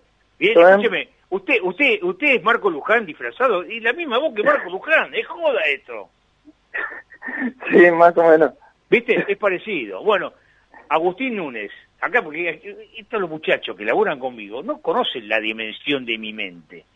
Yo voy, voy a Japón y este, viste como decía Menem que salía la estratosfera y todo, y a veces me dicen Agustín, ¿qué Agustín? Dátola, porque yo estoy averiguando si Dátola puede ir a Tigre y me dicen Agustín. Y yo dije, ¿qué Dátola? Ya me lo pusieron en línea. De, de Sí. Dátola, de Dátola para que te digo yo lo que tengo. Este tengo entendido que tiene pasaporte comunitario, vale mucha guita. Si Tigre pone la mucha guita que vale Agustín Dátola, podría ir. Vos me decís, bueno, lo muestran Copa Libertadores. Yo no lo veo. No lo veo. Yo creo que el pibe está para, para las Europas. ¿Qué tenés vos? Este Agustín Núñez de Tigre, sí. Yo tengo por el momento que fue ofrecido, como decís Daniel, eh, Dátola, que tiene 21 años y está en Almirante Brown. Pero yo por el momento creo que si Tigre pone la plata puede llegar. ¿Pero cuánto vale? Mucha plata. Ah, nos jodamos. Eh, está bien, no juega en Boca, como Valerdi, ya lo limpiaron de Alemania, pagaron 15 palos verdes. Este pibe vale, por más que sea un equipo de la B, Dátola vale 10 palos verdes. Yo no, yo no lo veo que lo pueda llevar Tigre, pero bueno, no. No cierra posibilidad. Sí, eh. No existe, pero esa plata en este mercado no existe. ¿Cómo? Dijo 10 palos verdes. Vale 10 palos verdes. Sí, para mí Agustín Dátola vale 10 palos verdes. Que hoy Sí, te lo pero pague. no en el mercado argentino. No, olvídate. Y en Europa juegan el Almirante Brown. Tercera categoría te lo tiran abajo. Obvio. Por ahí lo tenés que mostrar en otro lado. Podés hacer la estrategia mostrarlo en Tigre, Copa Y tal vez Libertadores. sea un negocio, el negocio pase por ahí. Y bueno, pero me dice, si la pone Tigre no me están diciendo si somos socios o algo. Me dicen, me dicen, me dicen,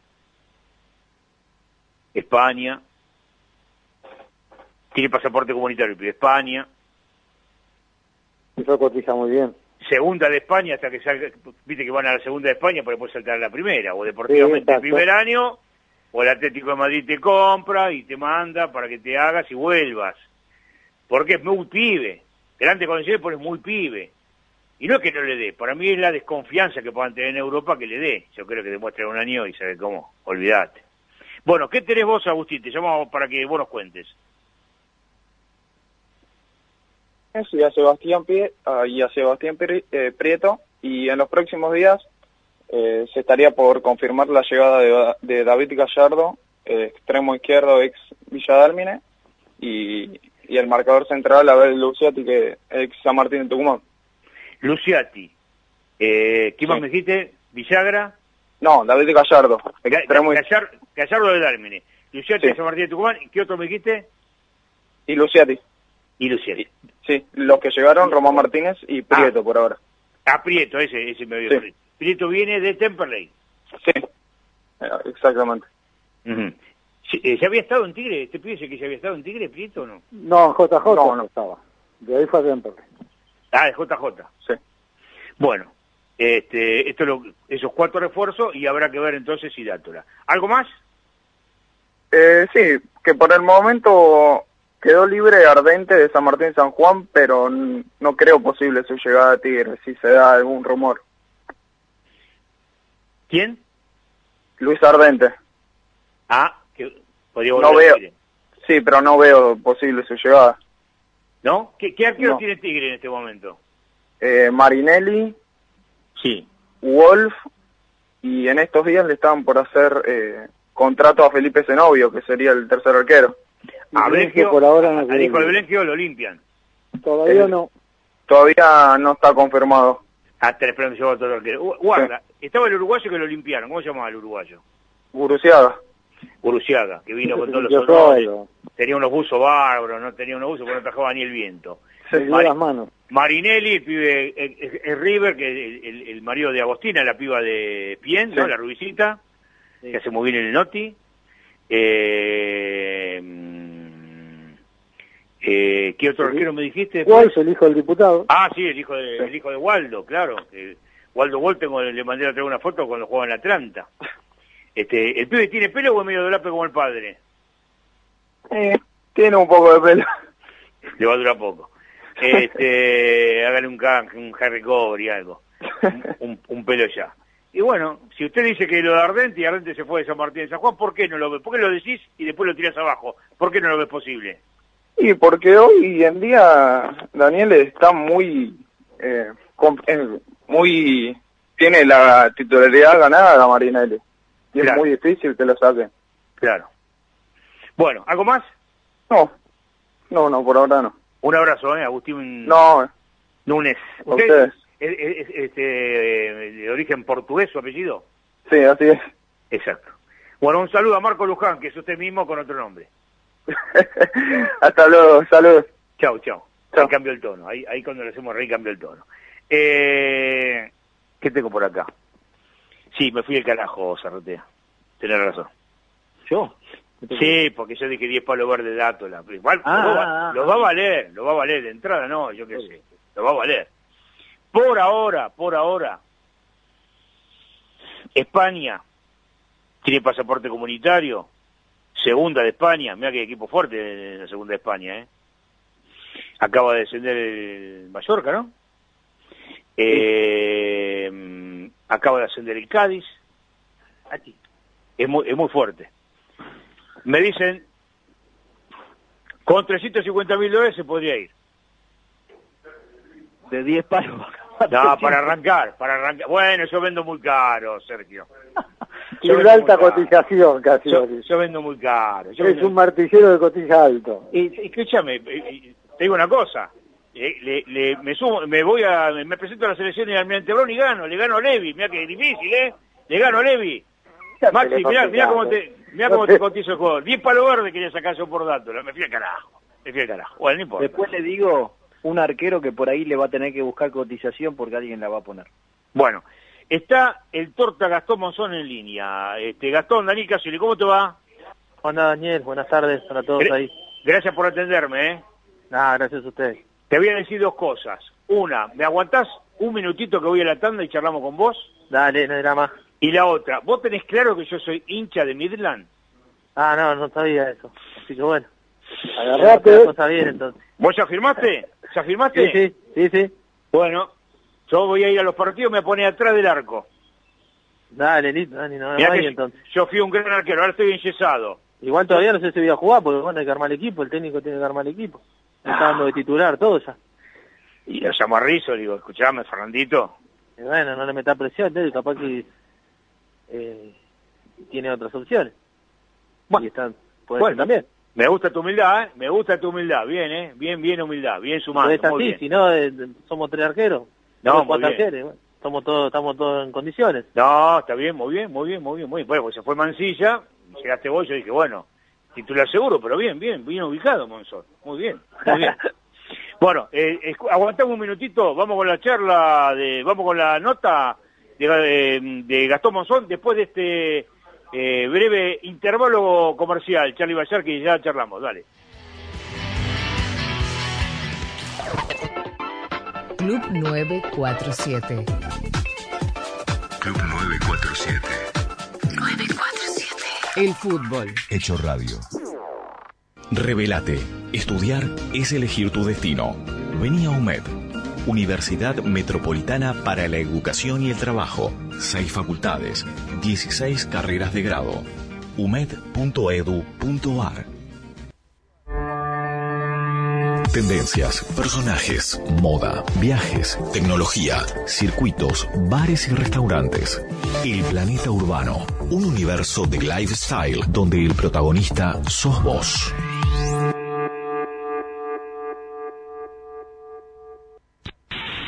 Club 947. El fútbol. Hecho Radio.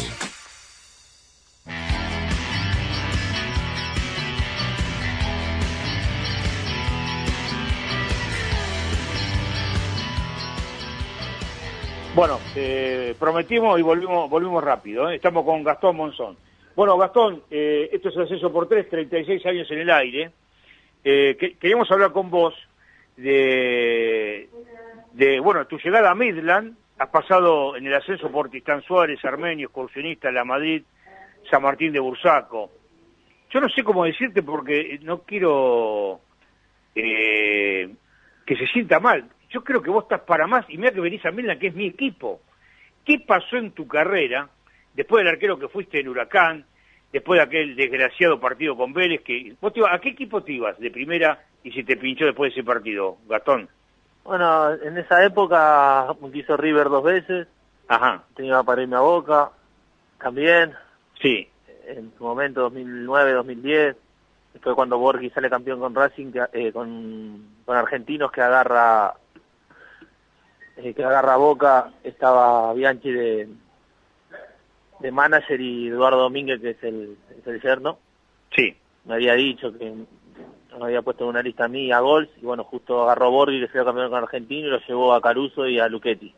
Claro. Y después me fui de Huracán a mediados de, en la mitad del 2014, cuando perdimos el ascenso con Independiente. Eh, yo había jugado la Copa Argentina, el partido, la Copa Argentina que, gana Huracán, y había Sí. dicho que era mi último partido. Después me fui a jugar a Chile, y bueno, después he tomado decisiones muy malas en mi carrera. He tenido un problemita ahí en el medio familiar. Ah, Me fui a Armeño, eh, me ha llevado, eh, Noray me llevó, me dijo que me iba a resurgir, que me iba a dar una mano. Jugué todo el año, salí la valla menos vencida, me fue bien y bueno, después a último momento no, no se pudo dar nada. Yo pensé que ahí por lo menos iba a volver otra vez, fui excursionista, de 10 partidos, de los cuales de los 10, 5 fui figura y después el equipo no ganaba y bueno, vos viste cómo es, cuando vos vas con un poco de nombre, el primero apuntado eh, siempre es el de nombre. obviamente, obviamente. Bueno, tuve un inconveniente, me fui, después estuve parado, después, después me fui a Lama, justo había ascendido Lama, eh, bueno, no arranqué jugando porque, bueno, el Cacheta Costa, que está el arquero ahí, bueno, había, había ascendido, era figura ahí, bueno, después empecé a jugar, después me lesioné, me desprendí el autor y de ahí nunca me pude poner bien. Ajá. Después me ¿Cu- fui, me fui a? Bursaco, me fui a Bursaco, Ajá, no, sí. no, pero él ya pasó, el autor ya está. Después me fui a Bursaco Sí, y bueno, está el ruso Skunik, el ruso es, es ídolo ahí también, hace como siete años que está. sí, Y tuve hasta diciembre eso nomás. sí. No, jugó el ruso, después jugué yo un par de partidos, después volvió él y bueno, después yo en diciembre me fui y bueno, ya pasó todo esto. Claro. Nunca como de que después de Armenio nunca me pude acomodar en un club y bueno, también tuve problemas, no tuve, estuve parado también bastante tiempo. Por la lesión.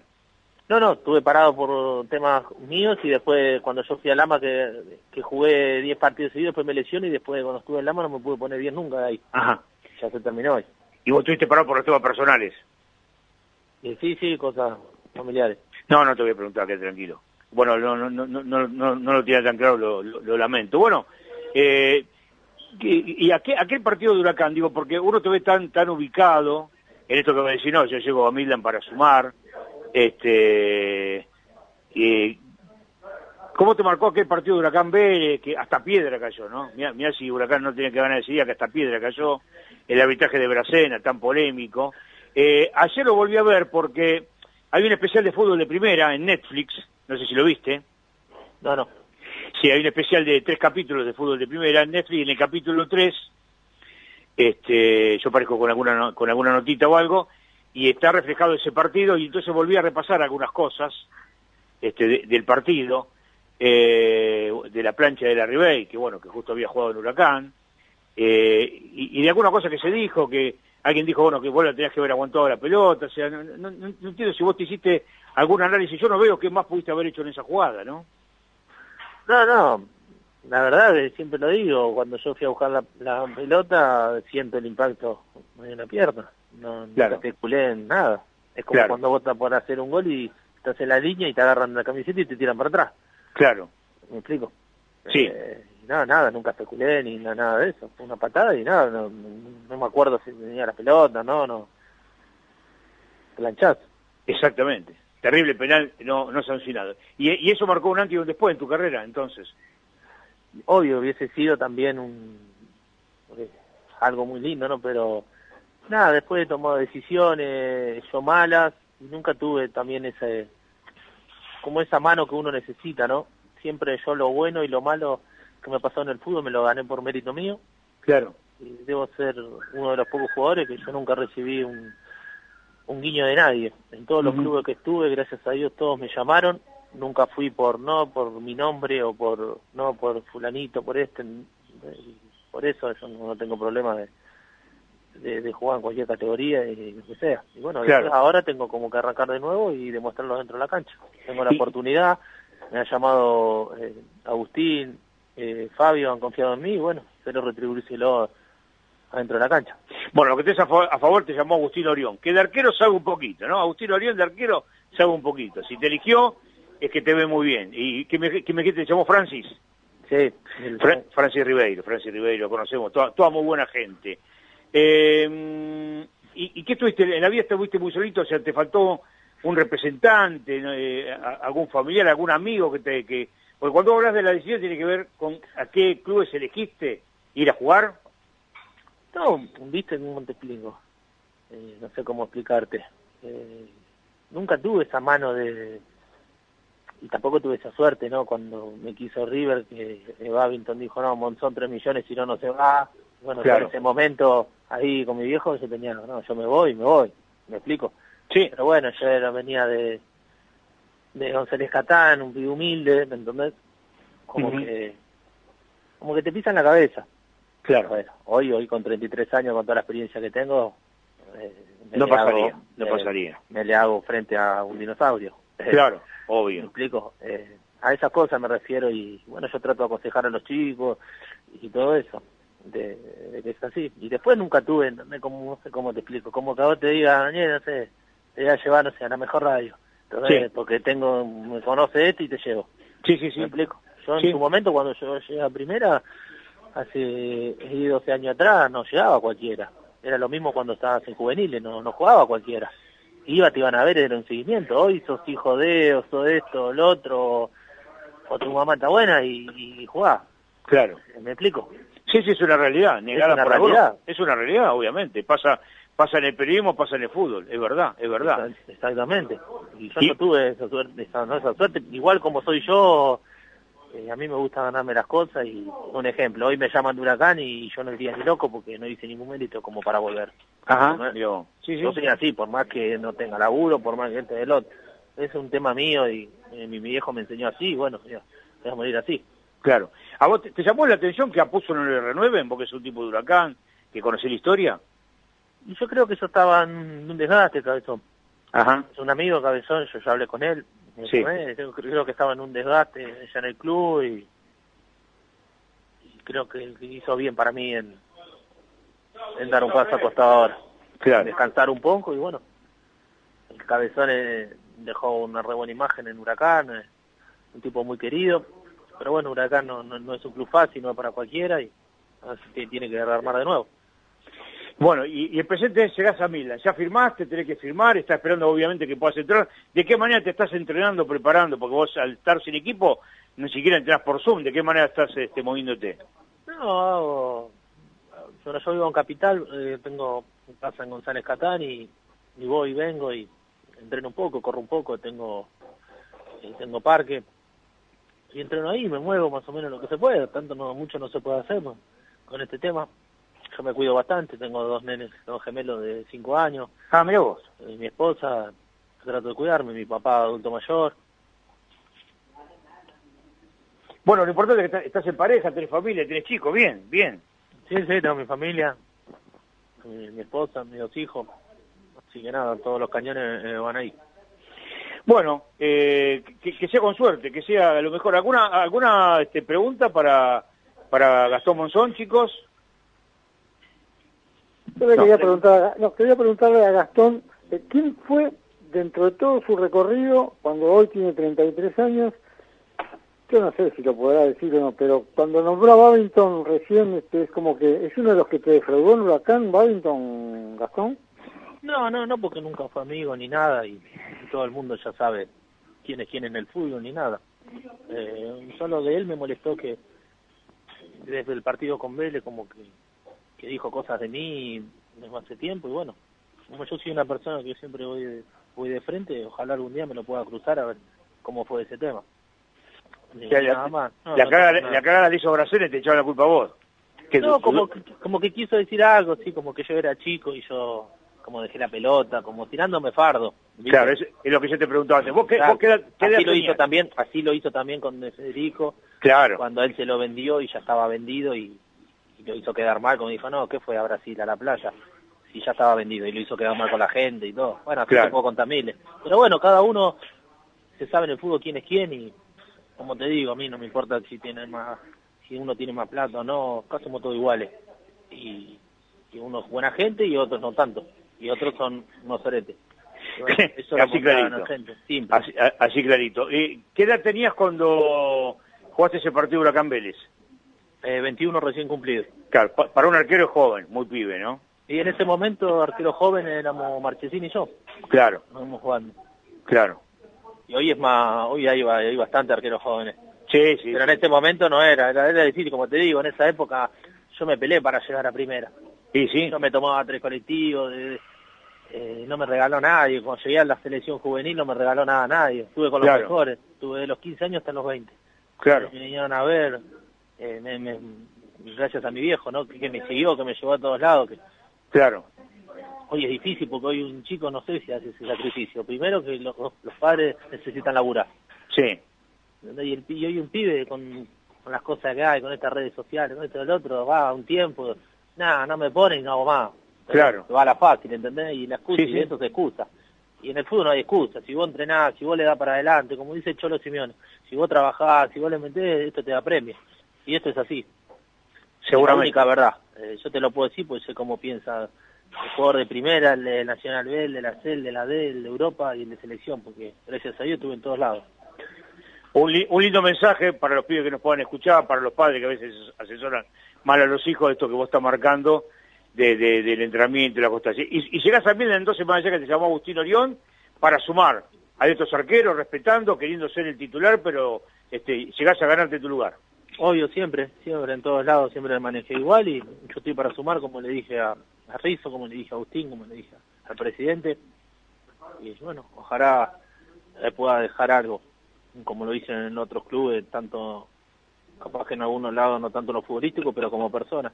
Claro. He firmado en Midland y he recibido muchos mensajes de muchos compañeros, de gente que, que están contentos, que eso, bueno, eso quiere decir que, que uno algo en la vida es.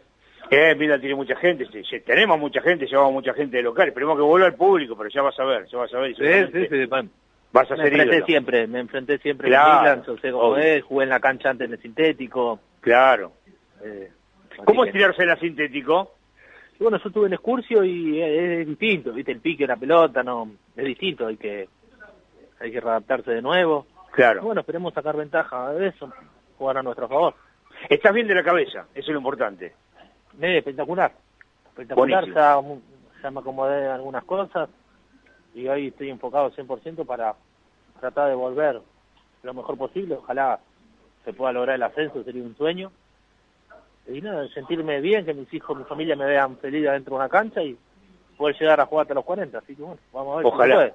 ojalá. ¿Qué estamos comiendo? ¿Qué estamos comiendo? Estoy comiendo acá en la pizzería de Lobito, de ¿Ah? un amigo mío, el ¿Dónde Lobito, queda? ¿Dónde queda? Eh, acá en Parque Patricio. ¿Cuál es la dirección de acá, gordo? gordo, ¿la dirección de acá? Dale, gordo. Ni, Gordo. ni sabe, ¿La gordo. dirección de acá? Caseros 3015, pizzería de. Globito. Pizzería de globito. Pero no está comiendo pizza. No, no, acá Ah. mi amigo me hizo eh, una milanesa de pollo. Ah, no, muy nos bien. estamos cuidando, nos estamos cuidando. Al horno, imagino que al horno, no frito. Sí, ¿no? al horno, al horno, al horno. No, porque el turrete, el, el, el aceite debe ser de camión el que le pone, ¿no? La No, pero acá es la primera. Oh, muy bien, Fíjate la muy gente- bien. La gente acá es la mejor de Parque Patricio, de la zona. Muy bien, muy bien. Bueno, ¿y, y por qué lo de torta? ¿Por qué lo de torta? Vamos a ver, ¿dónde venía el apodo? Siempre esto lo, lo, lo- lo recreamos, no todo el mundo lo sabe. Torta me lo puso eh, Chiche Sosa, Ah, cuando estuvo Chiche Sosa en Huracán en 2005. Sí. Y el, no me acuerdo el nombre del preparador físico, era ya un tipo grande. Y yo le Eh, decía de- siberiano, yo le decía de- siberiano. de Santi, de Santi, de Santi, Sí. eh, de Santi. Yo le decía Eh, siberiano. je. porque era todo blanco, le Sí, decía sí, sí, siberiano, sí, lo- y él sí, me, sí. me, me decía, vos sos torta, quedó torta, después vino el turco, quedó torta y me quedó torta. En el ascenso muchos me dicen gato, huracán torta, Ajá. tengo varios apodos. ¿Pero qué torta? ¿Una torta de qué? ¿De chocolate? Porque Pero torta por tengo cara redonda, Ah, ahí está, ahí está. por eso. Cara de torta, ahí sí, es un, un antiguo, eh, muy antiguo. Bueno, este, y, y un un buen recuerdo de Chiche que, que, que se fue hace poco, tenía. Uh, sí, sí, Chiche, la verdad que gran tipo y bueno, me subió a primera, me bancó ahí y, y obvio, bueno, una lástima que pasó, pero bueno, hay que seguir, decía la vida. Pero nada, Chiche, un gran recuerdo. Bueno, Gastón, la mejor de la suerte con Midland especialmente. Tenés que atajar 10 penales eh, y ascender, si no te voy a buscar. ¿eh? Hay que ganar, hay que ganar siempre. hay que ganar, hay que ganar, hay que ganar. Lo tenés, eh, Agustín Orión, un enfermo, ahora que no juega, te va a estar todos los días rompiendo las bolas. Bueno, es importante, es importante tenerlo a Agustín, un tipo ganador que Sí. que nos aporta mucho, Oh. y en el club él ayuda mucho, así que nada, hay que aprovecharlo. Mira que te tratamos de primero, desayunar, almorzar, todo. O decirle, a- decirle a Globito a la pizzería vas a ir a cenar, porque nosotros ahí en, en Midland desayunan, almuerzan, de todo. Te, duerme, dormir la siesta, todo en, en Midland. ¿eh? Estamos en Europa, Emilia. Obvia, olvidate, de primera. de primera. Bueno, gracias Gastón, lo mejor, ¿eh? Dale, Dani, un abrazo a todos ahí. Muy bien, Gastón Monzón, flamante arquero de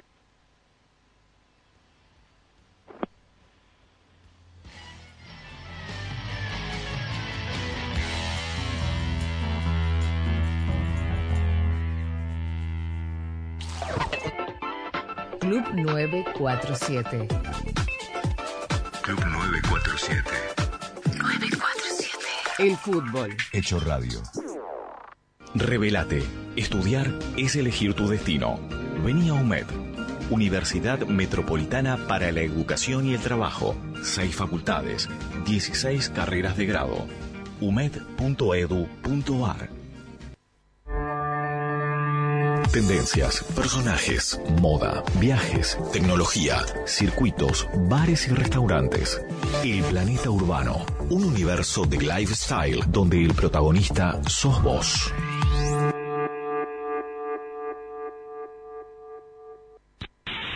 Club 947. El fútbol. Hecho radio.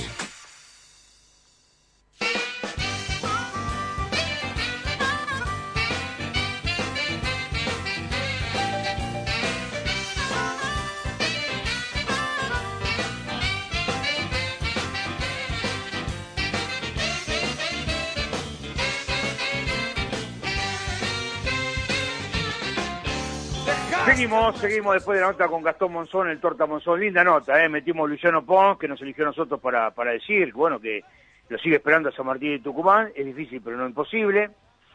Eh, que, que lo llamó un técnico de primera. ¿Qué técnico de primera le descubraste vos que era Ernoquian, que le hicieron 40 preguntas? Perdóname, estaba ahí conectado en el privado con, con Sergio. ¿De qué estás de qué estás queriendo adentrarme en el tema? Decime. ¿Qué técnico de primera lo llamó Pons?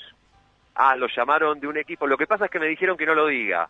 Dale, que te la bola. No lo puedo decir. Hay dos equipos, había uno. Hay dos equipos que lo buscan a Luciano Pons del conurbano bonaerense. Él dijo que argentino no es y dijo que el técnico lo llamó, vos dijiste si era del conurbano y Sí, es, uno es del conurbano bonaerense. Sí, y voy a dar una pista y va a saltar. Es la capital de la provincia de Buenos Aires. Una Ajá. es esa, el otro barrio, la otra localidad no la voy a decir. O sea, Ginés de la Plata lo llamó. No. ¿Estudiantes? Mira vos. Y, y, y lo pudo haber llamado el técnico, dice, me llamó el técnico. Él, él está, eh, dice que lo llamó el técnico del equipo ese de primera. ¿Por qué no? Los técnicos están llamándose entre técnicos. Imagínate si no van a llamar a los jugadores. ¿Cómo los técnicos llaman entre el técnico? Los técnicos se están llamando entre técnicos. Damonte lo llamó a Saba y le dijo, quiero el 4. ¿Cómo hacemos? Destrabame esto porque lo- los, los dirigentes de Huracán están negociando mal.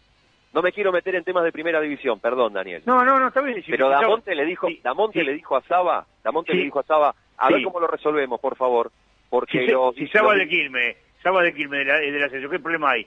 ¿Y No, qué no, jugador? no. Bueno, por el por el 4 que termina yéndose a Huracán por Lozano.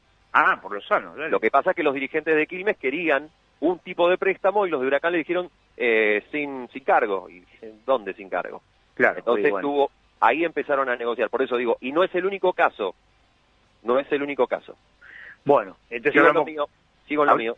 hablamos con Pons, hablamos con Monzón, eh, Agustín Massa nos dio de los refuerzos de Tigre, les están frenando un poquito para que, porque bueno, Melaraña dijo que no van a llamar jugadores de San Martín de Tucumán, y a Pons lo llamaron al representante, y Luigietti está ahí, al, al caer. Lo escuchamos a Rodríguez Larreta hablar sobre la vuelta de los deportes en Capital, yo sería prudente, con la vuelta de los entrenamientos, con, con los testeos, con el costo de los testeos, con el monto que es. Recién esta semana, Tapi Tinel se reúne ni siquiera con Ginés. Ginés lo manda a hablar con el doctor Kant, que es uno de los asesores, pero no es el ministro, ¿no? Ahí me están soplando el otro equipo que quiere a Pons. ¿Quién?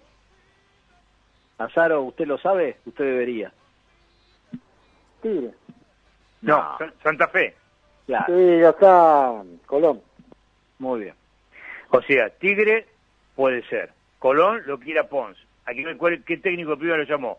Estudiante de La Plata agregó eh, Hernán. Eh, él dijo que Argentino Junior no es. Tigre lo vemos difícil por lo que le ofreció. Exterior puede ser Colón o estudiante, entonces para Pons. Monzón, Eduardo Domínguez debe llamar a los jugadores, ¿eh? ¿Cómo? Eduardo Domínguez debe llamar a los jugadores. Entonces lo habrá llamado Eduardo Domínguez. Sí, sí, porque además este, el problema es Viñati ahí. Si no lo llama, no lo, no lo, no lo citanías a Viñati, vos haces el, el apronte, la, la, la avanzada, Viñati le tira todo abajo. Bueno, Monzón dijo que llega Milan a sumar, escuchamos eh, los audios, eh, decime para dónde seguimos sigo Chelito? Chelito Delgado en el aire, lo puede Sí. saludar, Casioli. Oh, es una tarde de grandes jugadores. Chelito, Daniel Casioli, ¿cómo te va, Chelito? ¿Qué tal? ¿Todo bien? Bien. César Fabián Delgado, porque yo creo que... ¿Hay, ¿Quién te dice César Fabián? Eh, ¿Alguien te dice César? Sí, en el barrio, en el barrio me dicen todo. En el, en el barrio César. ¿Y en la familia cómo te dicen? Eh, bueno, mi señora me dice Chelo. ¿Cómo? Chelo. Chelo me dice mi señora. Claro. Y, pero no, la familia me dice César. No sé. Claro. Porque el Chelito, eh, mm, eh, heredado del, del Chelo Delgado, por eso lo del Chelito. Sí, sí, sí, exactamente. Porque vos Marcelo no sos, por eso. Y tu señora, No, te- no. tu señora ya te conoció jugador, eh, porque porque te diga Chelo, ya te conoció cuando ya venías arrasando el, el apodo. No, no, no. No. No, no, no, no. Conoció. Nos Pero te dice- cuando no éramos conocidos. Pero bueno, te, te dice Chelo. Sí, sí, sí, le, le quedó el Chelo ya. Le quedó Chelo. Escúchame, eh, tenés uno, eh, hoy estaba repasando un poco tu carrera, ¿no? Este, 118 goles, bueno, además del el conocido de Central, eh, campeón olímpico con Bielsa en Atenas, triunfaste en Cruz Azul, este, triunfaste en el Monterrey, eh, triunfaste en el Olympique Lyon. ¿Y, y qué te, después de haber andado por tantas partes del mundo, haber jugado inclusive en tu ciudad para Central Córdoba, ¿qué, qué es lo que te mantiene la llama viva? Que me dijo mi amigo Julián Brico, llamar al Chelito, que el Chelito dice que si lo llaman de Nacional B juega, así que acá es una bolsa de trabajo. Yo quiero que al Chelito Delgado lo contrate porque es un gran jugador. Así que atención dirigente, representante, intermediario, presidente, que el Chelito tiene ganas de seguir jugando. ¿Qué, qué, qué, qué es lo que tienes prendido adentro de la llama de, de, de, de jugar, de lo que extrañas?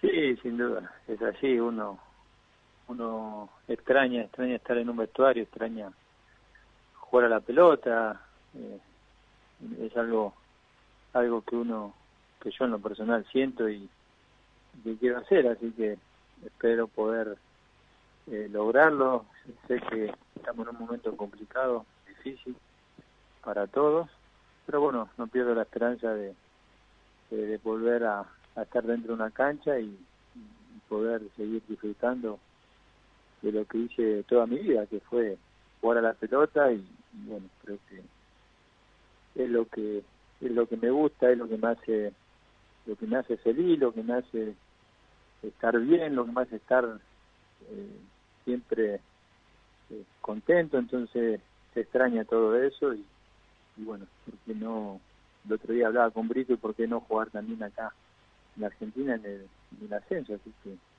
estamos abiertos eh, a todos, así que Mirá qué bueno. es jugar a la pelota. Eh, Vos tenés 38, pero estás impecable, tenés un físico privilegiado. Ahora en agosto recién cumplís 39, pero no parece. O sea, parecés 10 años menos. Soy soy flaco, soy flaco y, y- y puro hueso. Claro. pero, pero bueno, eh, hay, hay que ponerse bien, sé de, de- de- de mis condiciones, sé, eh, sé lo que lo que sufre mi cuerpo, me conozco a la perfección y, sé cómo cómo prepararme y cómo me tengo que preparar si si, realmente eh, cuando pase todo este este problema de, de la pandemia eh, donde hay que trabajar y en qué aspecto para para ponerme bien físicamente en todo sentido porque hace un año que no que no juego así que Claro. las ganas están Pero vos no te retiraste formalmente, digamos que las circunstancias te semi-retiraron. sí sí por las circunstancias dejé de jugar pero en ningún momento que estaba retirado que, que ya iba a ser mi, mi partido de despedida eh, fueron por por circunstancias que bueno eh, había terminado de jugar en Central Córdoba, no había, no había terminado bien físicamente y, y justo, bueno, había agarrado el invierno, hubo, hubo un parate largo, y estaba todo medio confuso, no estaba bien tan tampoco de la cabeza, ¿Ah, no? un poco de todo, así que, pero bueno, eh, eso fue lo que lo que pasó. ¿Y, y, y ahora acomodaste los patitos? Se acomodaron, se acomodaron los patitos. Se acomodaron. Así que, Pero, eh, eh, tenemos ¿tiene que ver la- a- a- ¿algún mambo tuyo, el momento de la vida, algún tema personal que no quiero abordar, eh? No, no te voy a preguntar No, cosas que no, nada, tema mío nada más de, de- de Claro. la cabeza y, y nada más. eh, no, no, no, gracias a Dios. Nada, ¿Y te, sen- nada, te nada sentías personal. cómodo? ¿Te sentías cómodo en eh, jugar en Central Córdoba o te bajoneaba un poco?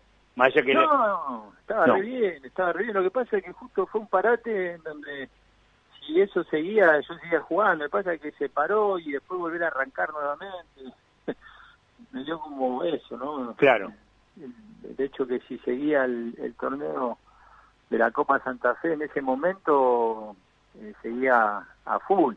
Pero hubo un parate creo que de un mes, bastante, tres semanas, y eso me dio como que me achanchó y Claro. me agarró justo en un momento débil de la cabeza. Ujú. ¿Y, y, y cómo no, eso y- y cómo te fue? estaba- ¿Cu- cu- ¿Cuánto jugaste en Central Córdoba? ¿Cómo te fue en Central Córdoba? Bien, bien, nos fue bien, si bien no, no, por ahí no, no conseguimos el ascenso a la B Metro, pero llegamos a semifinal en un momento. Copa Santa Fe pude llegar a jugar hasta cuarto de final y, y bueno, han llegado a la, a la final y no, no la pudieron ganar. Pero el hecho de estar en Central Córdoba era porque estaba acá en Rosario, porque me habían invitado, porque me, me sentía bien, eh, estar dentro de una cancha, de un vestuario, con todas las dificultades que hay en, el- en esa categoría, disfrutaba mucho de, lo que había, de lo que, de lo que nos eh, pasaba día a día, así que eh, era, era, era como volver a los inicios, ¿no? A, a lo que todos conocemos, entonces tomar agua del bidón, por ejemplo, eh, tres duchas para 20 equipos, eh, algunos días con agua fría, otro día tibia y otro día muy caliente. Así que los viajes en el, en el día a Buenos Aires y llegar tarde y, y que nos estén esperando para, para jugar, así que maravilloso todo, todo eso, la verdad que es muy lindo. Es un, un poco como lo de Cavani, que cada vez que vuelve a Uruguay viaja en micro parado a Salto, su ciudad. Este un tipo que figura mundial, ¿no? En el PSG, que lo que lo quiere el Atlético de Madrid, y el tipo tiene esa ese instante de poner los pies sobre la tierra, ¿no? De no de no perder la realidad, esta que vos no nos contás que Central Córdoba te, te devolvió a esa realidad, ¿no? Sí, sí, sí, si bien eh, nosotros conocemos lo que es eh, la tierra y, y el agua fría, eh, eh, es como volver a estar eh, en el barrio, volver a los, a los inicios, donde uno se inició, sinceramente, y eso hace, hace bien, hace bien eh, a la cabeza, hace bien al, al corazón, todo eso, porque porque te lleva a lo que a lo que uno fue en- cuando arrancó y, y así fue toda la vida eh, con nuestros viejos con el barrio eh, así que fue fue fue lindo volver a estar en, en ese lugar que, bueno si bien después el profesionalismo te lleva a grandes vestuarios a grandes cosas a cosas lindas como estar en la selección pero bueno eso también te lleva a, cosas lindas también eh, como volver al barrio y volver a los a los inicios que, que, eso fue lo que, nos llevó a, a, llegar a, a ser jugador profesional Estamos charlando del Club 947 en el ascenso por tres con César Fabián Delgado, el chelito Delgado, que salió campeón olímpico en Atenas 2004 y, y a vos un poco te, mató la ida de Bielsa, porque después vino vino José y ya no no no no te tuvo en cuenta, pero vos jugabas y eras tenido en cuenta por Marcelo, ¿no? Recordame de aquel momento y hablemos de Marcelo, ¿no? Consagrado con, con el Leeds, que hoy se le dio el campeonato, ayer el ascenso, hoy por los resultados el campeonato, me gustaría que, que, nos hagas una semblanza de lo que fue Marcelo en tu vida. Sí, sin duda, eh, es así, como, como lo decís vos, eh, con Marcelo Bielsa siempre siempre fui citado desde un primer momento, cuando en el 2003 cuando armó la, selección de- del fútbol argentino, me acuerdo.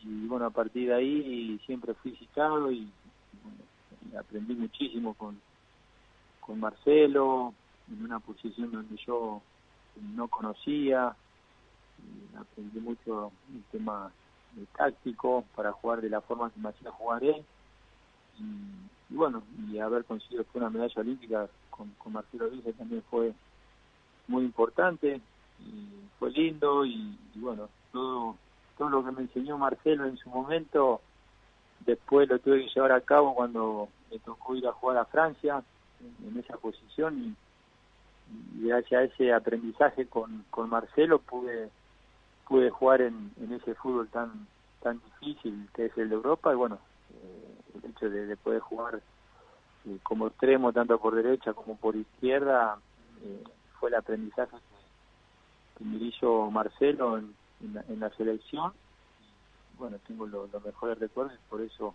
aprendí muchísimo en ese aspecto como vos repetías antes, ¿no? El, el hecho de que Marcelo se fue, después tuve dos, tres convocatorias nada más con, con José y, y tampoco jugaba.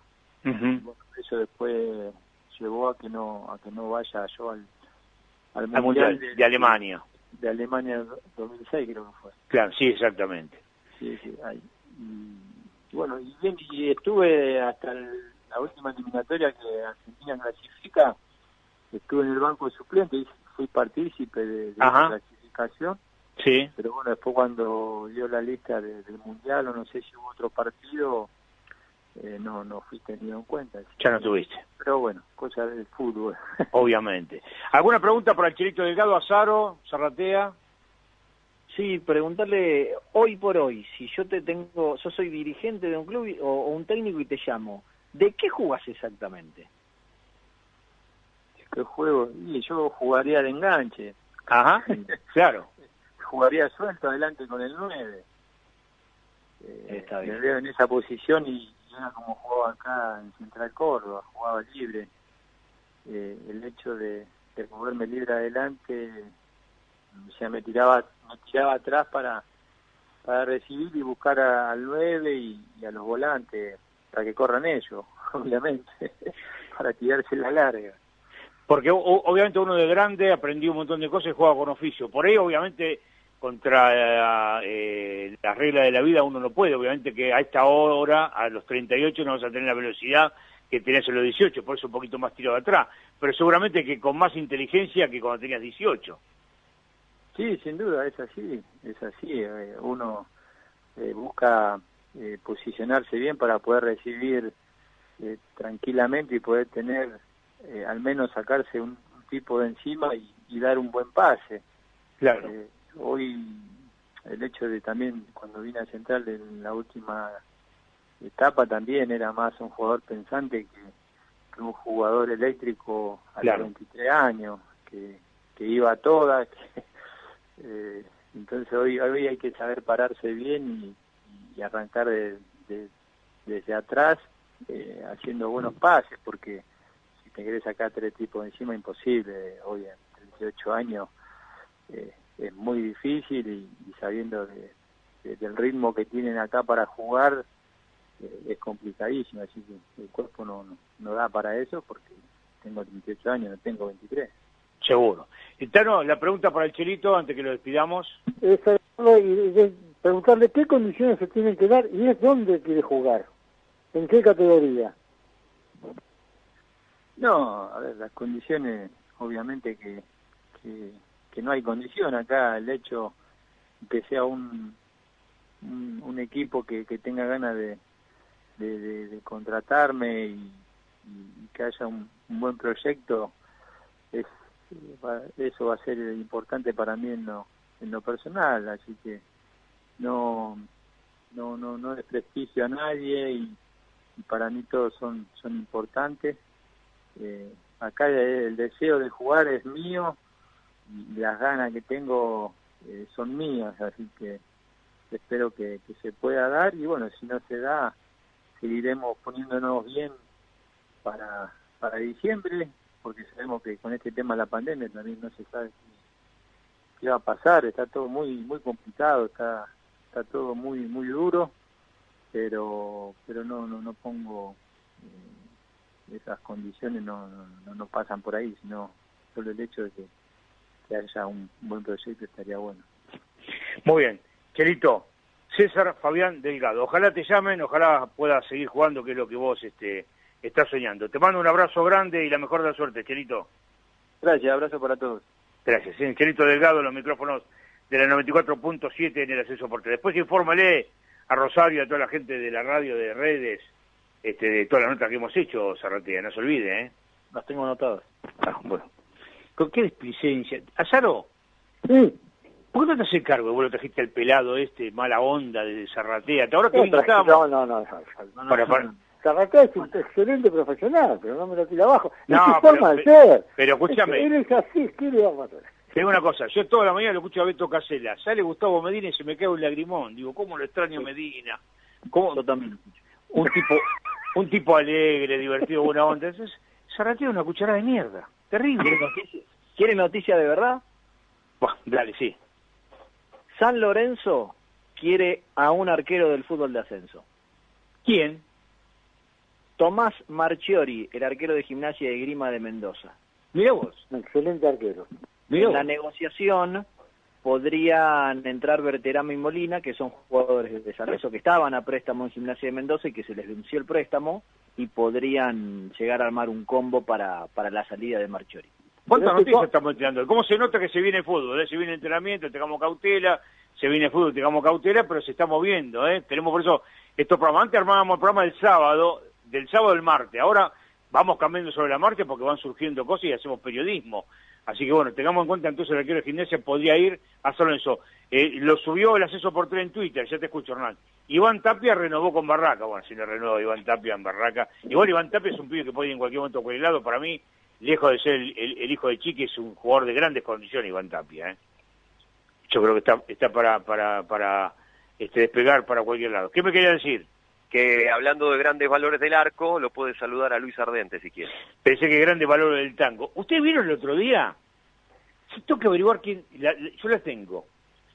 Eh, porque en esta cuarentena, ya voy, Luisito, aguantame. Eh, Sí, cuando- sí, espero, espero, Ahí voy, ahí voy. ¿Para qué cuento esta, esta boludez? Porque yo- nosotros llamamos a la gente para que escuche la boludez que yo digo, Ardente. este, el otro día me mandó mi amigo Julio Ushua.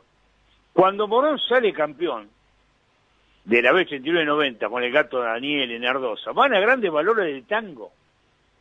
Y está la grabación de Soldán presentando a Machado Ramos. Nardosa tenía un pelo imponente, luza corto, el gato Daniel, Jorge Costa, Espíndola el 9, que Soldán se lo confunde con Silvano Espíndola, el de, el, el de Argentino, no sé. Es, es increíble, lo, lo voy a subir, lo voy a subir a Twitter, porque tiene que ver con el ascenso. Morón campeón en grandes valores del tango. Era el programa que más me veía en ese momento. No, terrible. ¿Vos, lo- vos lo viste ese Tano? No, no, yo no me lo perdí ese día. No, eh, Nardosa lo vio, porque Nardosa está en el- eso lo pusieron en el grupo de Lords, boutique masculina, donde está Nardosa, está Rondina, que son tipos del ascenso al que Julio Yuba viste, este, como, como varios periodistas. Pero es, es, es mundial, es mundial y lo quería comentar. Bueno, vamos a saludar a Luis Ardente, que lo conocimos en Tigre, después San Telmo, San Martín de San Juan, una, una carrera con, con, altos y bajos de un gran arquero. Este, hoy tenemos una tarde de arquero, porque ya hablamos con Gastón Monzón, para demostrarle a los pibes que nos escuchan que la carrera de un profesional no siempre es derechita, no siempre es fácil, no siempre es en ascenso, sino que tiene sus idas y vueltas y hay que meterle muchos huevos, mucha garra y, muchas ganas y amor a lo que uno hace. Luisito Daniel Casiolis, el ascenso por tres. ¿Cómo te va, Luis? Hola Dani, ¿qué tal? Buenas tardes, un gusto hablar con vos. Lo mismo digo, lo mismo digo. Bueno, eh, conocimos una carta que escribiste, te fuiste de San Martín de San Juan. ¿Hay una posibilidad de que vuelva a Tigre? Con- contar un poquito de todo, Luisito.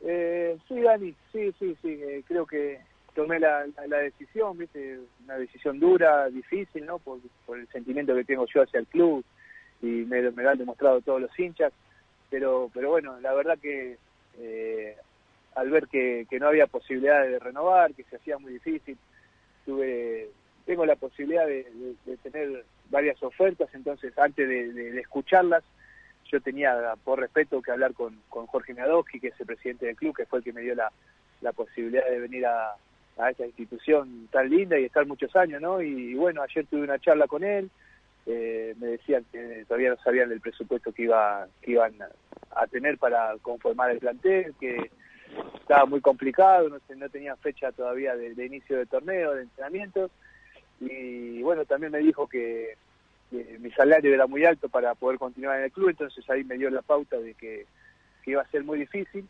pero pero bueno, entonces le dije que iba a empezar a escuchar ofertas y, y bueno, una vez que yo empiezo a escuchar ofertas ya ya la decisión ya la tengo tomada porque es muy difícil no irse de un club eh, y más en estos momentos.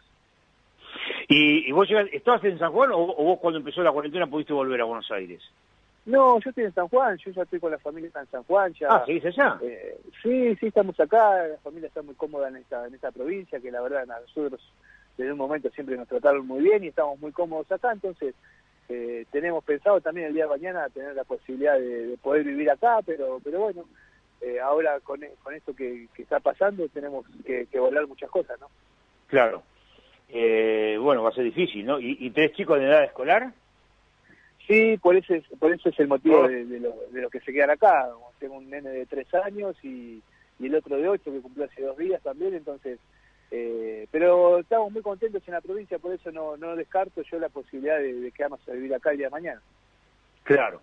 Bueno, este, yo me quiero ir a, a vivir al mar, a, a Pinamar o a Cariló y vos te querías ir a San Juan. ¿Por qué no? Es una hermosa provincia. Un lindo clima, ¿eh? Un lindo clima. Sí, sí, sí, muy lindo. Y, y escúchame, la gente de Tigre, ¿se puede ilusionar con tu vuelta? Eh, no sé, no sé, Nadie. digo la verdad, Dani, porque eh, por lo que yo me estuve informando, eh, ya le dieron, eh, creo yo, que el ok a, a los arqueros para que se queden en, en la institución y, y como que ya estaba conformado el plantel de los arqueros, entonces es muy difícil, no sé si hay posibilidades o no, porque como te digo, recién voy a empezar a escuchar eh, esas posibilidades que hay, no sé si está Tigre de por medio, pero pero bueno, yo sigo analizando las posibilidades y bueno, todos saben que yo soy hincha de Tigre, pero hay que ver también los momentos y los tiempos de, de cada uno, no tanto del club Claro. como, como del mío. Eh, porque vos en Tigre vos eras muy pibe y por ahí te faltó una oportunidad como vos tuviste que ir a San Telmo, ¿no? A, a, a reconvertirte o a demostrar que tenías condiciones, porque por ahí en Tigre en el determinado momento estabas tapado. Sí, exacto, exacto. Yo eh, jugué mucho tiempo en la primera de Metro, bueno, vos- vos estuviste ahí. Obvio. Eh, después eh, estuve en el Nacional, que no tuve muchas chances.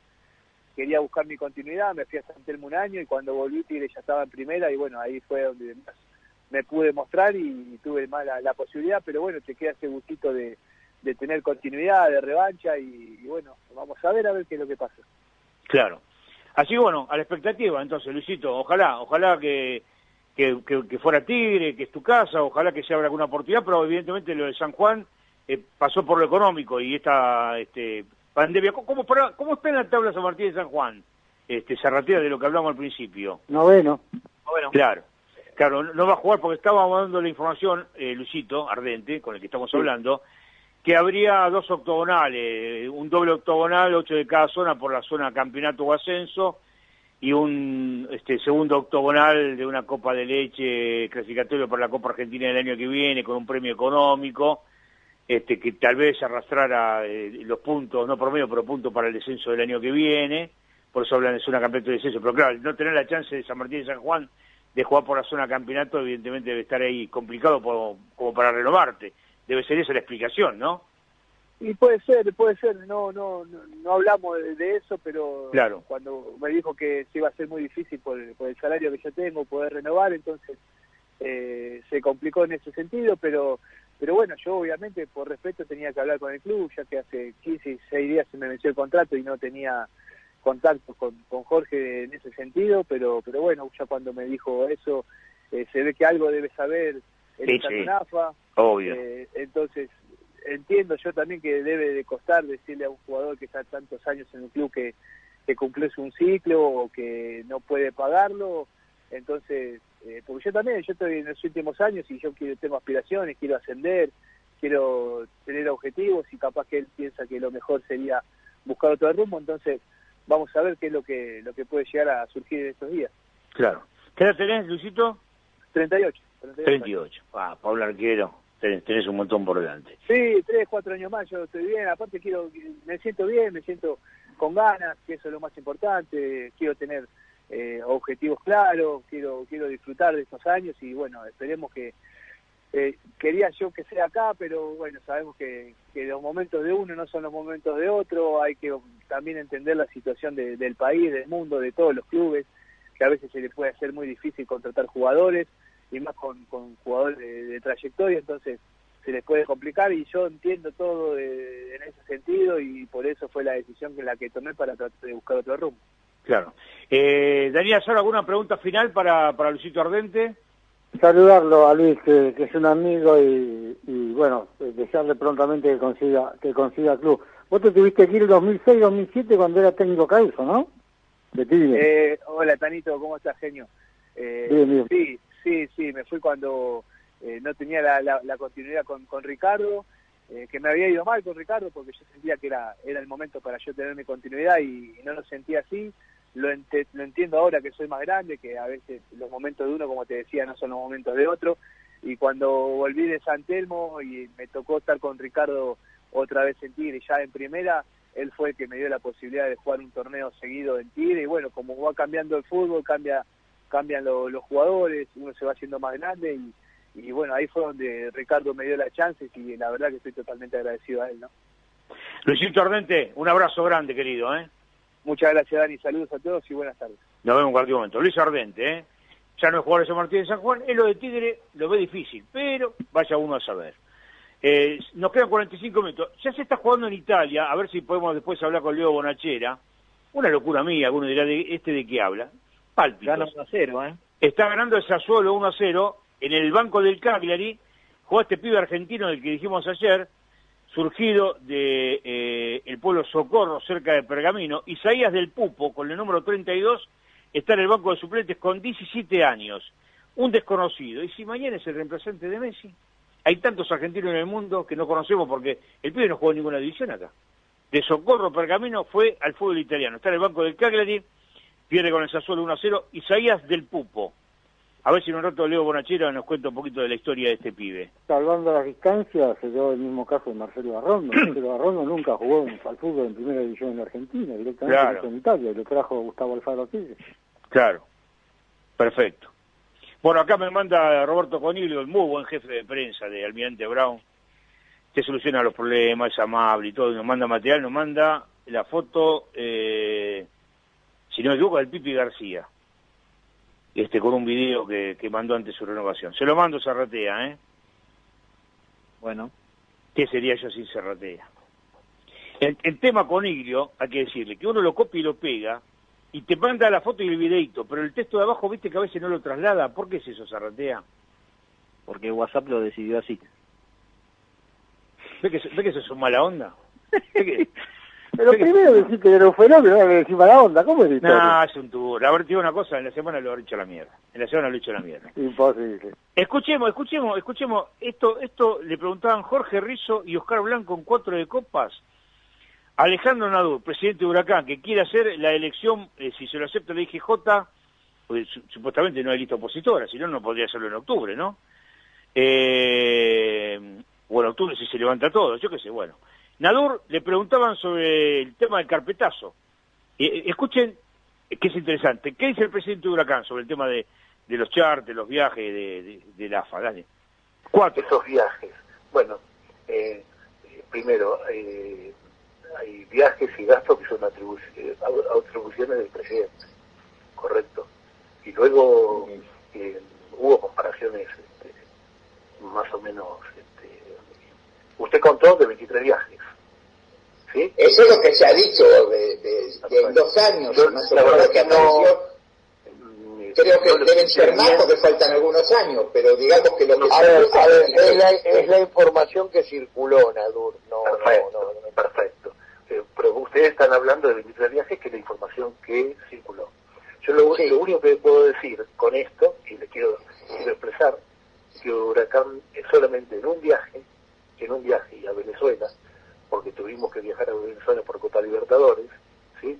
Huracán gastó eh, para hacer ese viaje 250 mil dólares. 250 mil dólares. Y bueno, por motivos especiales no se podía viajar a, a Venezuela que no sea eh, en, un charter. Y, y gastó eso. Así que si en 23 viajes dijeron que había un millón, un millón y medio, qué sé yo qué, son valores menores.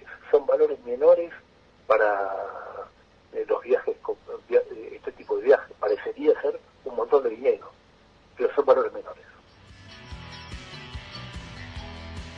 Bueno, eh, Nadur, eh, lo que quiero demostrar con esto es que quien con el carpetazo pensó que iba a dañar a Tapia, a Tobicino, Lafa, es no entender el tema del fútbol. Para Nadur, más allá que Nadur sea millonario y tenga otra visión del dinero, te está diciendo, para, para la ética del fútbol, no está mal, porque el presidente dispone en que viaja. No digo que esté bien o esté mal, estoy tratando de que entendamos la lógica del fútbol. Después, para lo que Naduro entiende que el pagón, aquel viejo charter que terminó mal, que casi le cuesta los dedos del pie a Toranzo, Cuando ¿no? se cayó el micro, cuando se Claro. cayó el micro. y al pibe de Madariaga Mendoza. Este, entonces van a ser que algunos pueden decir como una minimización de Nadur a, a la... eh, que por lo menos Nadur contesta, a diferencia de otro como Russo dijo, no, a mí no me interesa, pero no sé si es verdad o mentira, no dijo Russo que era mentira, y Nadur por lo menos contesta, da una visión. Entonces, para los que creían que el carpetazo le iba este, a hacer mella a, a Tapia Tobicino Lafa, te dice Nadur, que no le parece tan caro, que la plata la maneja, que en definitiva todos los presidentes, todos los clubes están en manejo como este. Al menos de lo que vimos en la serie El presidente de Amazon, donde Jadwe se sentía menos ninguneado porque él iba eh, en, la perrera atrás y los demás tenían todo vuelo privado. Y cuando Jadwe salta de la Federación Chilena y crece en, en su este, importancia y, hasta ocupa un cargo importante como él, también empieza a viajar en vuelo charter a las distintas reuniones o federaciones. Sirve como, sirve como botón nada más. Bueno, voy a saludar a, este, a Rubén Pascualino, eh, ex árbitro hace mucho que no lo veo, y me enteré, yo la verdad no lo sabía, que tiene mucho que ver con la vida, con las cosas que están pasando en el porvenir. Rubén, soy Daniel Casile, ¿cómo te va tanto tiempo? Hola, ¿cómo andás, Daniel? Un saludo grande. Sí, la verdad, es mucho tiempo. ¿Cuánto, cuánto que no nos vemos? Sí, 22 años. ¿Tanto? ¿Cu- cu- Sí. ¿Cuánto, hace, cuánto hace que dejaste de dirigir? Y dejé en el 2000, fines 2000. del fines de 1999, ya como diciendo histórico todo esto, pero bueno, Claro. Y bueno, 20 años, 20 años que no nos vemos.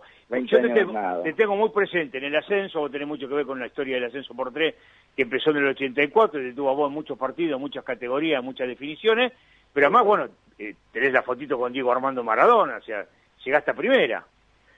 sí, fue árbitro internacional. Por eso, por eso. Recordemos eso. Y ahora, y ahora ¿qué, qué- qué- qué estás haciendo?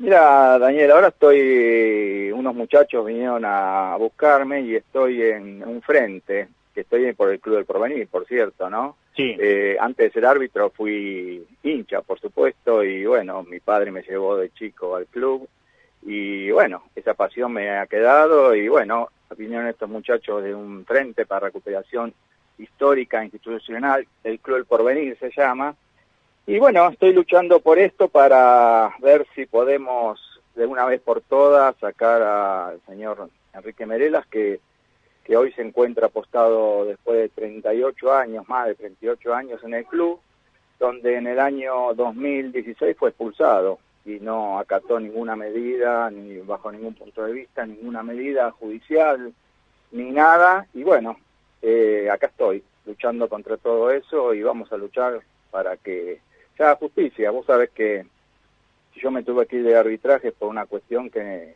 que quise hacer justicia y la hice realmente eh, para recuperar los contratos eh, que había hecho el presidente de AFA en su momento y yo estaba en el- la Asociación Argentina de Árbitros, no sé si recordarás, ¿Vos estás con, con Jorge Ferro? con Jorge Ferro.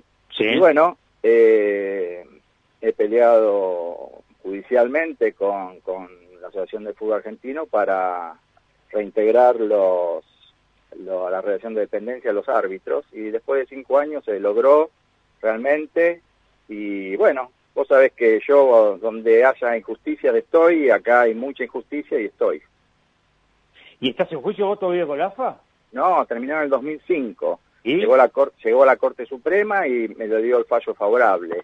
Eh, ese fallo creó jurisprudencia en, en AFA Eh, ha pasado mucho tiempo donde el señor presidente de AFA, hoy lamentablemente no está, eh, seguía con los contratos de locación de servicio vital, eh, iban en demanda los árbitros, eh, eran demandas millonarias, hasta que un día, cansado de todo eso, decidió eh, poner en relación de dependencia a todos los árbitros nuevamente. O sea que en el fondo me queda ese orgullo de haber luchado a pesar de retirarme 11 años antes de arbitraje, porque te imaginas que, que al hacerle una demanda a AFA, que tenía que hacerla en forma individual porque no podía hacerlo a través del secretariado, eh, bueno, quedé fuera del fútbol, por cierto. ¿no?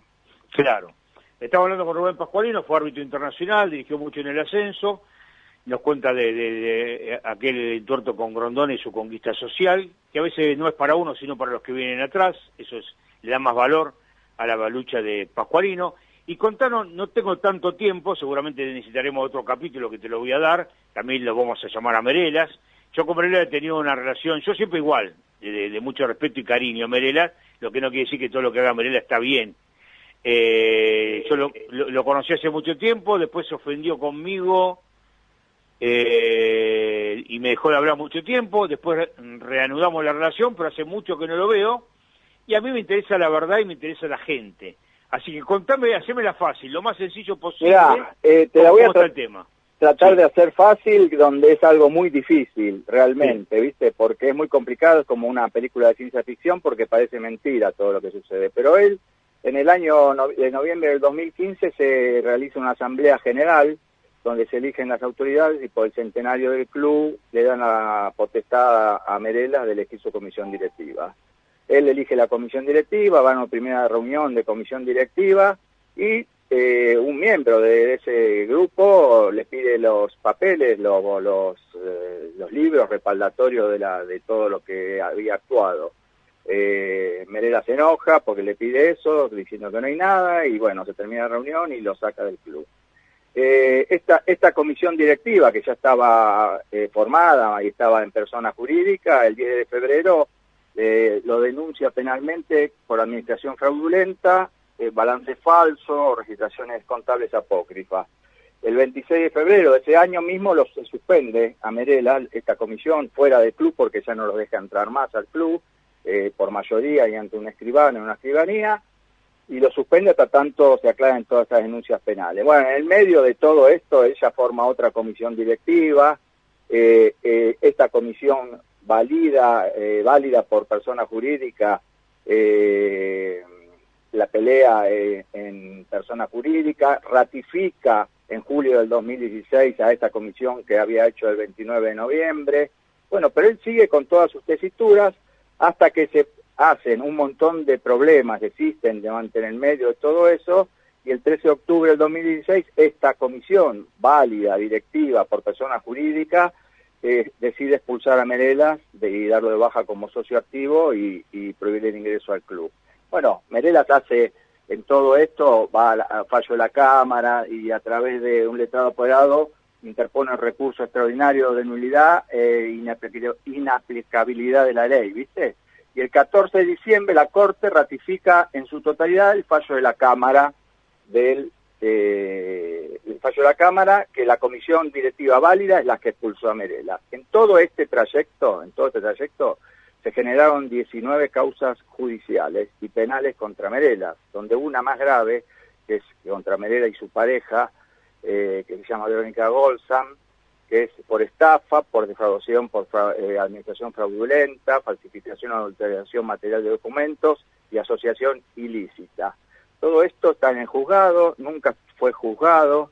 Eh, él dice, me dice a mí que yo soy un mentiroso con todo lo que digo, eh, pero a pesar de todo eso, esta comisión del 29-11 del 2015 tenía mandato hasta diciembre del 2018.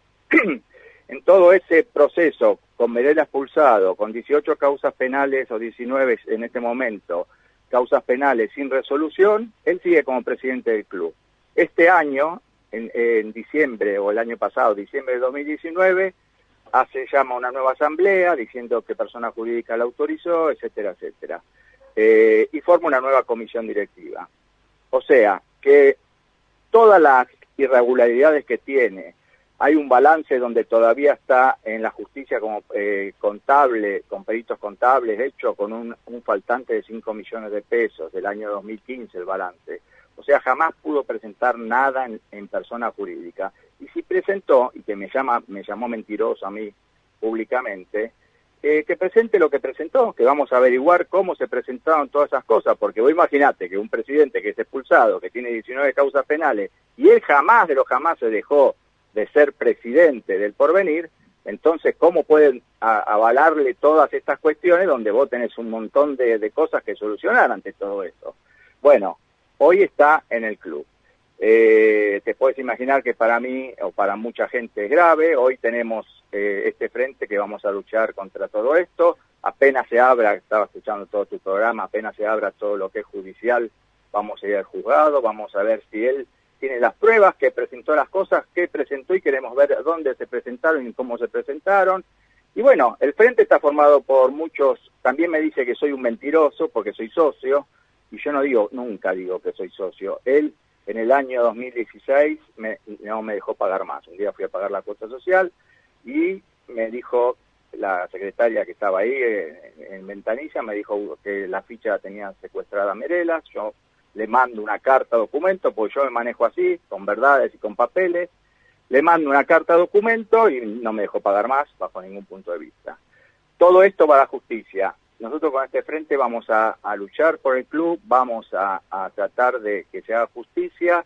Este frente está conformado por socios, hinchas, eh, mucha gente que fue expulsada por Merelas en su momento, eh, socios que se encuentran dentro del club que no quieren que dar el nombre, e inclusive, digamos, mirá lo, lo, lo inédito, insólito de todo este caso, la semana pasada me llama un miembro que está hoy eh, dentro de la comisión directiva, que él me, me, pidió que por favor, que él no tiene nada que ver, que Meredas lo puso dentro de la comisión directiva, que no tiene injerencia, que está dentro del nombre de esta última comisión directiva, pero que él bajo ningún punto de vista no porta, no hace nada, no tiene injerencia, ni sabía casi que había sido puesto ese el nombre de él ahí.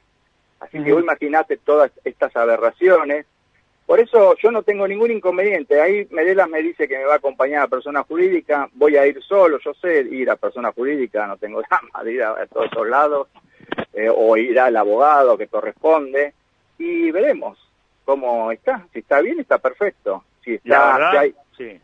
sí, si hay irregularidades con todo esto, yo realmente te digo, Daniel, con todo lo que yo te estoy contando, que tengo todos los papeles, ¿eh? todo lo que te digo está todo documentado, que una persona eh, pueda presentarse y decir que, que está legalmente eh, constituido en persona jurídica como presidente o que pueda hacer una elección o que pueda hacer una asamblea general, llamar él, es imposible. La verdad, increíble esto, esto que nos contá. Bueno, vamos a seguir con el tema, le daremos la chance a Merelas el sábado que viene que haga su descargo, si él quiere, y bueno, y, y seguiremos de cerca. Vos, obviamente, por el tema de fútbol y, y haber sido árbitro, árbitro internacional, vos en reiteradas ocasiones lo dirigiste a Merelas, o sea, vos lo conocías, vos sos del barrio. Yo soy del barrio, soy, soy de Lanús, sí, por supuesto, escuchá, Claro. yo no tenía, yo no tengo ningún, eh, ¿cómo te puedo decir? Ningún encono con Merelas, simplemente estoy defendiendo una causa que es injusta. Claro. Eh, también puedo decirte que, o sea, vos sa- sabés tanto de fútbol más que yo, quizás, por todos los años que tenés de periodista y todo. Y vos, algo raro existe desde que una persona tenga 38 años en un club como presidente y una sola elección. es raro todo esto. Pero bueno, eh, hoy eh, esta gente me vino a buscar, hoy esta gente eh, los voy a acompañar, dije que lo iba a acompañar, y como yo te lo dije en su momento, al, al principio de esta charla, eh, a mí solamente me gustan las cosas justas. Eh, vos imaginate que me tuve que ir 11 años del arbitraje cuando me dijeron vos estás loco lo que estás haciendo. Pero bueno, quise defender a los árbitros porque era mi función como secretario adjunto en la Asociación Argentina de Árbitros. Eh, lo logré fuera, estuve excluido, te puedes que me exiliaron casi de- del fútbol. Eh, pero bueno, hoy los árbitros, hoy, gracias a todo eso y la jurisprudencia que se dio en su momento, eh, están bajo relación de dependencia y bueno, me pone alegre, cierta situación, me, obvio que me pone alegre, pero no fue una cosa personal tampoco con Julio Grondona, porque él, yo se lo había anunciado lo que iba a hacer y todo esto, obvio que, bueno, a veces se, se subestima a la gente, ¿viste? Y en este Claro. caso lo mismo, en este caso lo mismo. Muy Eh, Así que Bueno, Rubén, te agradezco de corazón. Rubén Pascualino, ex árbitro, árbitro internacional, y con este litigio en el porvenir. La última que te pregunto para una respuesta cortita por algo que yo escuché, que dijiste o leíste. ¿Menela vive dentro del club?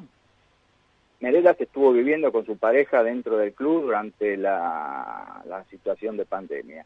O Pero para, para cuidar para cuidar el club, para cuidar a los pibes de la pensión, a los que tienen No, no, no, durante la pandemia fue un viva la pepa, o sea, entraban, eh, pero no lo digo yo tampoco, eh, han publicado cosas en Facebook, hinchas que entraban a lavar su camioneta dentro del club, sus autos, sus parientes adentro del club practicando, eh, sus hijos, bueno, toda una cuestión donde lo, lo- lo publicaron por Facebook, no es que yo lo, lo estoy diciendo, yo lo estoy inventando, ¿entendés?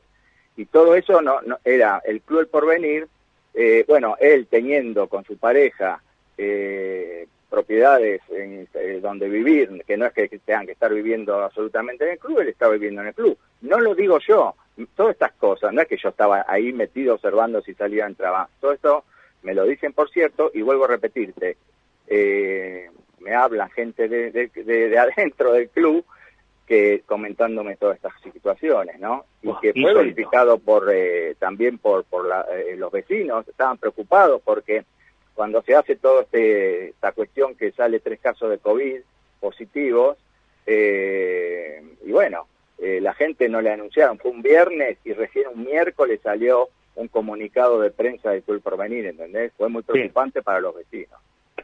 Muy bien, Rubén Pascualino, Daniel. se- seguimos con el tema. Te mando un abrazo grande, ¿eh? Muchas gracias, Daniel, por el tiempo y bueno, me alegro de, de escucharte después de, o hablarnos después de tantos años. Seguramente. Gracias, Rubén. Gracias, Daniel, gracias. Rubén Pascualino, ex árbitro y hoy en día este, con este litigio con, con, con Merela y el porvenir. Bueno, nos va quedando menos tiempo, algunas notas un poco se van un poco más largas, pero también me va quedando sin garganta, la humedad debe ser.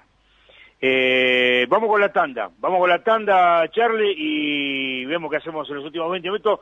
El Sassuolo le sigue ganando al Cagliari 1 a 0. Entró Giovanni Simeone en el Cagliari, le echaron por doble amarilla a un jugador al Cagliari y metió una murra, se hizo dos de los cinco cambios Cardoni.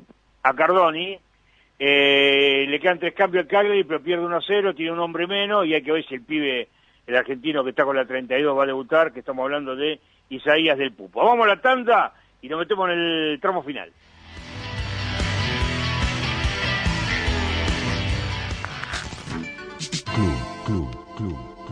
Club. Club 947. Todos los deportes. Un solo lugar.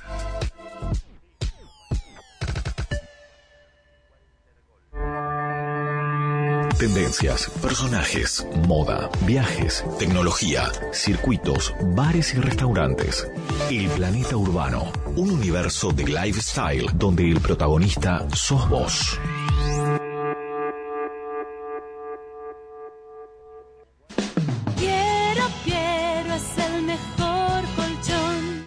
Revelate.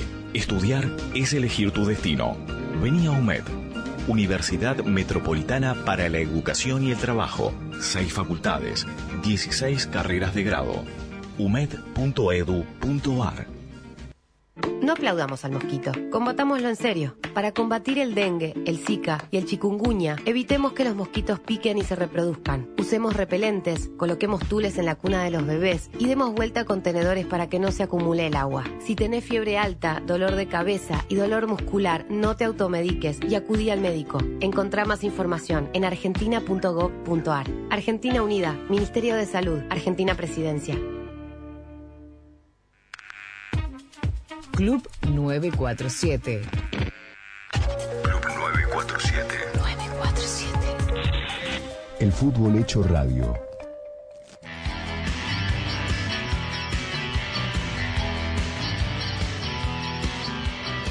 Con la presión técnica de Charlie Bayarki, seguimos en el Club 947, en el ascenso por 3, 36 años en el aire, eh, con, con este programa que eh, es el ascenso por 3 y algo más durante toda esta este, pandemia y cuarentena. Prepárate para el final con la música que te va a poner Charlie Bayarki, Vamos a hacer un cierre informativo, Sergio, antes de darle paso a Caimi, este, a, a, a Sima, a Sosa, no sé cuál de los muchachos estará ahí con Rodrigo Borque.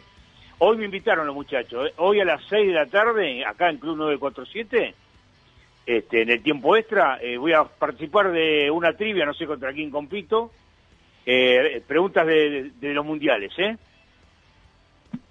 Preguntas de los mundiales. La última Yo, la eh, ganó Trigini, ¿no?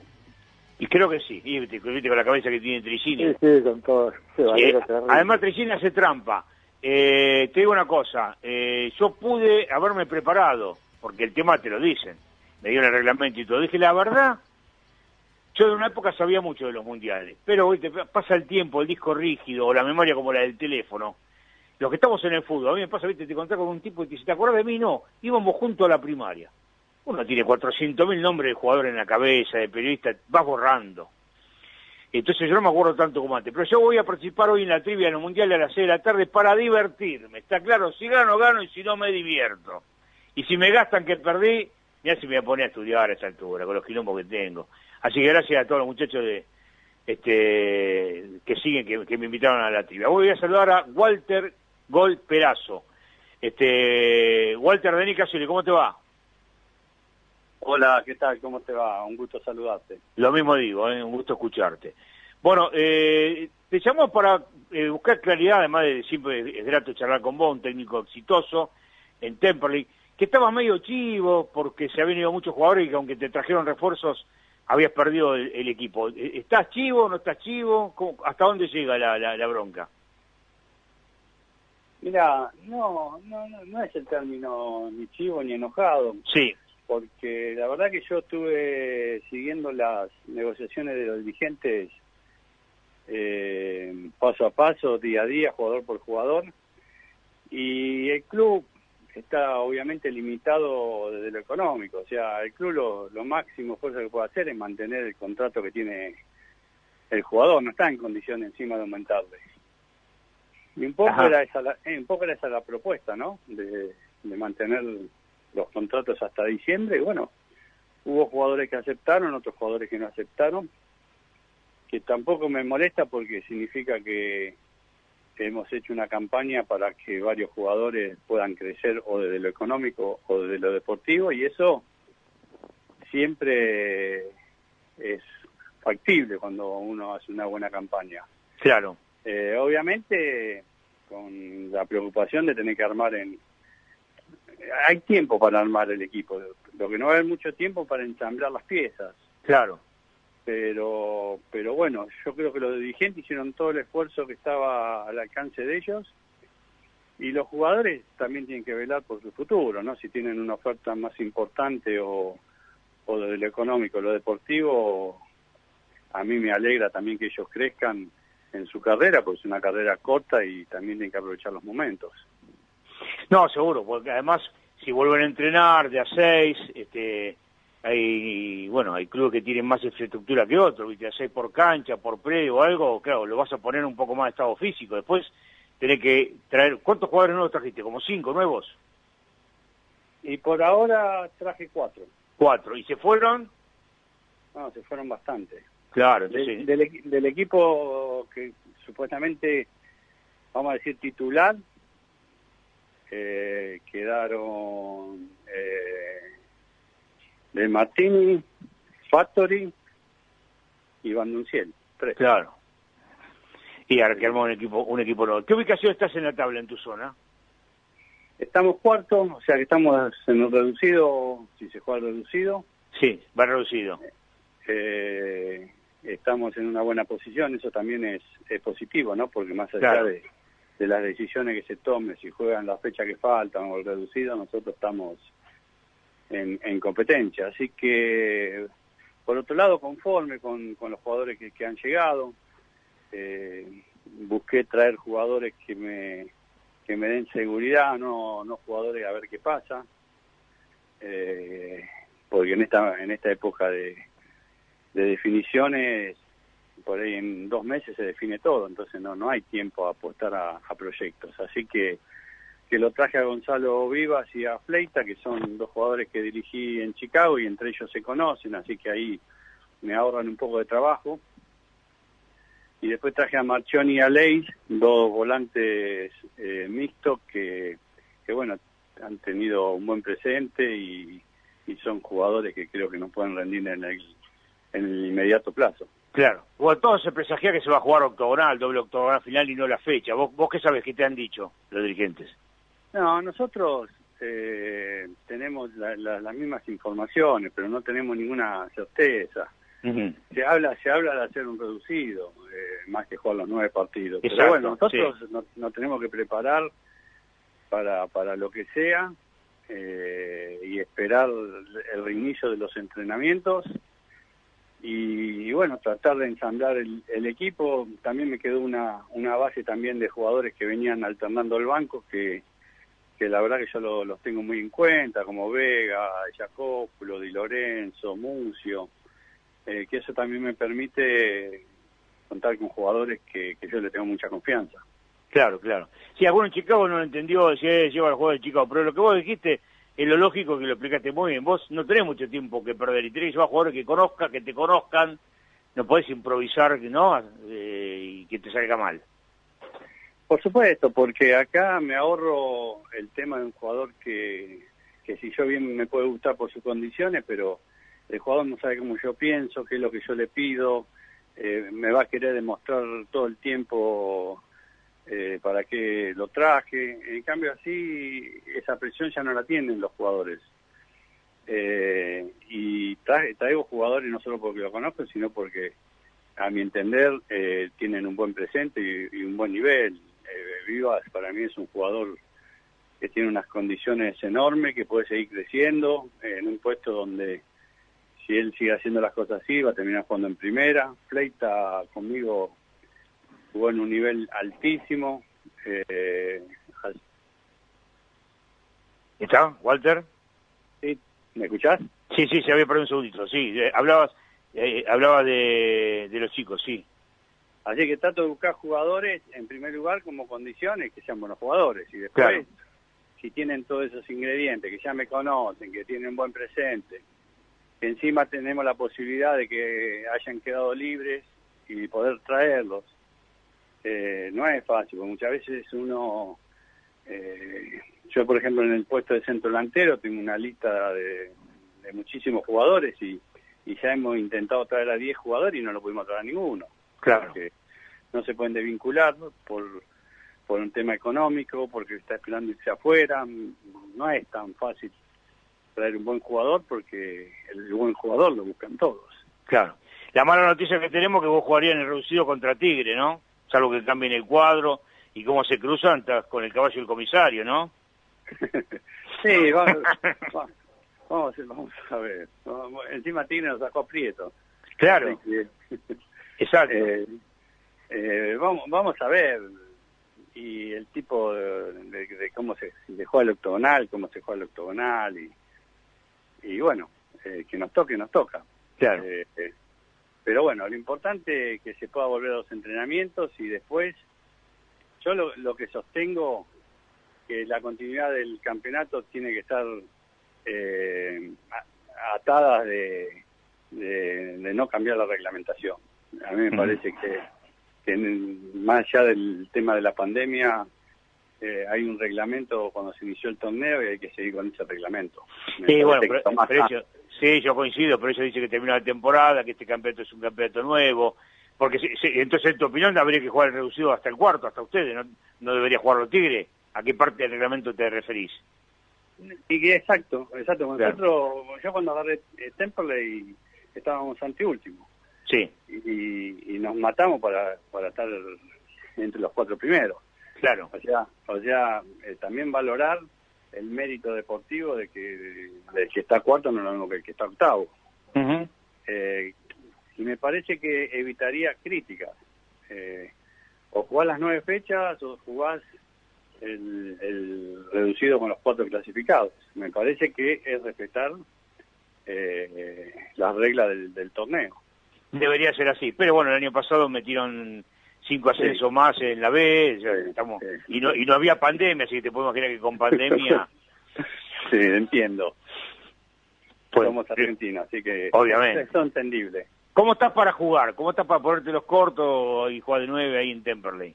Y ahora la cuarentena me, me sacó un poco de ritmo. Ah, Eh, creo que me, me, me fui un poquito arriba en los kilos y eso me está quitando un poco de velocidad. Así me que imagino, me imagino. Me parece que recién para el año que viene puedo llegar. y, con, y con suerte. Bueno, Walter, este, eh, eh, gracias por todo, ¿eh? No, gracias a vos, un saludo y a cuidarse. Gracias, ¿eh? Walter Perazo, el técnico de Temperley. Bueno, estamos en el final, fíjate, tenés ocho minutos para hacer magia, Cofajasian. Eh, ¿Alguien quiere decir algo? Eh, Vamos, eh, track 6 te pido, este, Charlie. Ah, me dicen, yo me siento más o menos como Temperley con, con Tigre, ¿no? Con el caballo del comisario. Este turro de Rodrigo Borque, que yo pensé que era mi amigo, ¿sabe con quién me hace competir a las seis de la tarde en la trivia? ¿Con quién? Tricini. No, no, Tricini me lo como en un pancho. A Tricini me lo como en un pancho. Con Mario Cordo, que es peligroso, porque viste, con, estudia, estudia, estudia, y con un tipo que supuestamente no sabe, pero no le gusta, yo lo conozco bien y no le gusta perder ni a la bolita. Y me va a querer ganar. Y para mí está estudiando hace una semana. Que es Pablo Giral. Me siento Temperley jugando con Tigre. Juego contra el caballo del comisario. si, ¿cómo- si le gano a Córdoba Giral, me consagro. No, no, no, puede ser una estrategia, ¿eh? Ah, ah, bueno. Sí, escucho. Eh, puede saludar a Leonardo Bonachera cuando quiera. Bueno. ¿Qué hace Leo? ¿Cómo te va? Daniel, ¿cómo andás? Todo bien por acá, todo tranquilo, mirando el partido. ¿Empató el Cagliari? Recién con tu llamada, sí. ¿Viste? Quédate enganchado hasta el final. Sí, señor. Decí que terminamos las 4, pero bueno, escúchame. Este, bueno, eh, está jugando con Dientro, Gio Simone, quedan tres cambios de los dos, pero ya que este pibe que vos llevaste, contanos brevemente la historia, se me ocurrió a mí, a partir que me enteré, Isaías del Pupo, lo llevaste de Socorro Pergamino, estás trabajando para el Cali, ¿de dónde lo inventaste este pibe? ¿Cómo lo sacaste? Y bueno, Dani, es una historia linda. eh, Viste, en una de las, tanto a veces que hablamos, una de las giras, de las vueltas que doy por el interior del país, ahí en Pergamino está Daniel García, que es un gran amigo. Generamos varias pruebas y bueno, a través de eso apareció Isaías, en una de ellas, convocado por Daniel. Y lo vimos, cuando lo vi me di cuenta que estaba delante de un jugador que, por más que era, que tenía 13 años en su momento, sabíamos que era un chico distinto y que iba a tener posibilidades en Europa, en Italia por sobre todo. Y bueno, y así fue, se dio la posibilidad, los padres apoyaron en la salida, el viaje, la prueba y demás, y viajamos la primera vez tres meses, estuvimos allá en el club, eh, perdón, un mes, que participó en un torneo invitado por el club, y después la segunda vez tres meses. Y ya, ya después la tercera vez que viajamos, ya fue el papá con él. Y al tiempito se incorporó la madre con los hermanitos. Así Mira te resumí todo en tres años, resumí en- Extraordinario. ¿Y, está, y, el, ¿Y el pibe ya es profesional, cobra o el papá tiene que laburar otra cosa ya? No, no, no, él firmó un primer contrato a los 16 años, que se, en Italia se llama primer contrato de promesas juveniles, Ajá. es un, es un mínimo de tres años, con un sueldo básico, digamos, que bueno, para él está muy bien.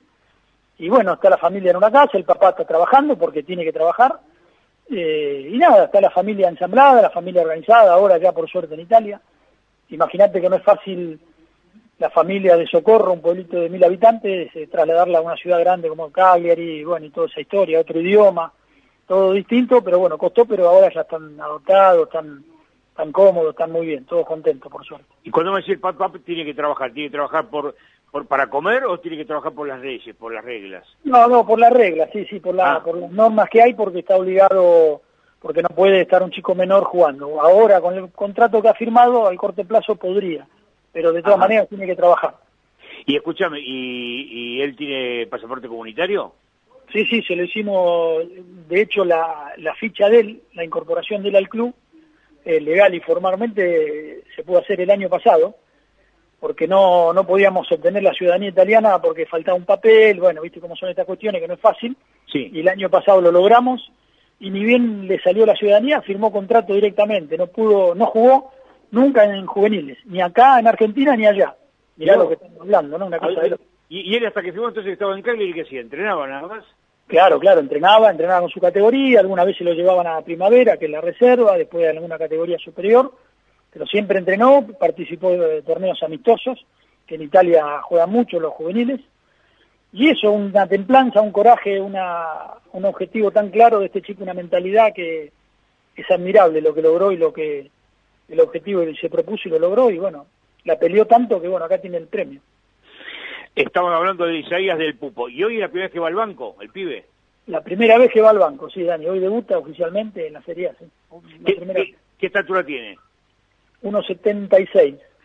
¿Y, y eres más medio punta, en- enganche adelantado, nueve trazado? ¿Qué es exactamente? Sí, es un, eh, puede jugar en varios puestos, pero el puesto ideal para él es, podría ser o segunda punta, segundo delantero, por el centro del campo, no por afuera, o enganche o volante creativo, ponerle en, en esas características, es zurdo, fuerte, tiene una gran pegada, una gran técnica, cabecea bien encima, fuerte, es muy completo. Y escúchame, ya me lo vendiste, ya se lo vendiste al Cagliari, que no, Sí, no- no, no- me lo venda más. Escúchame, ¿y tiene algún antecedente genético en la familia? ¿Alguien jugaba? No, no, no. El papá, no, nada, no tiene antecedentes. El padre nada.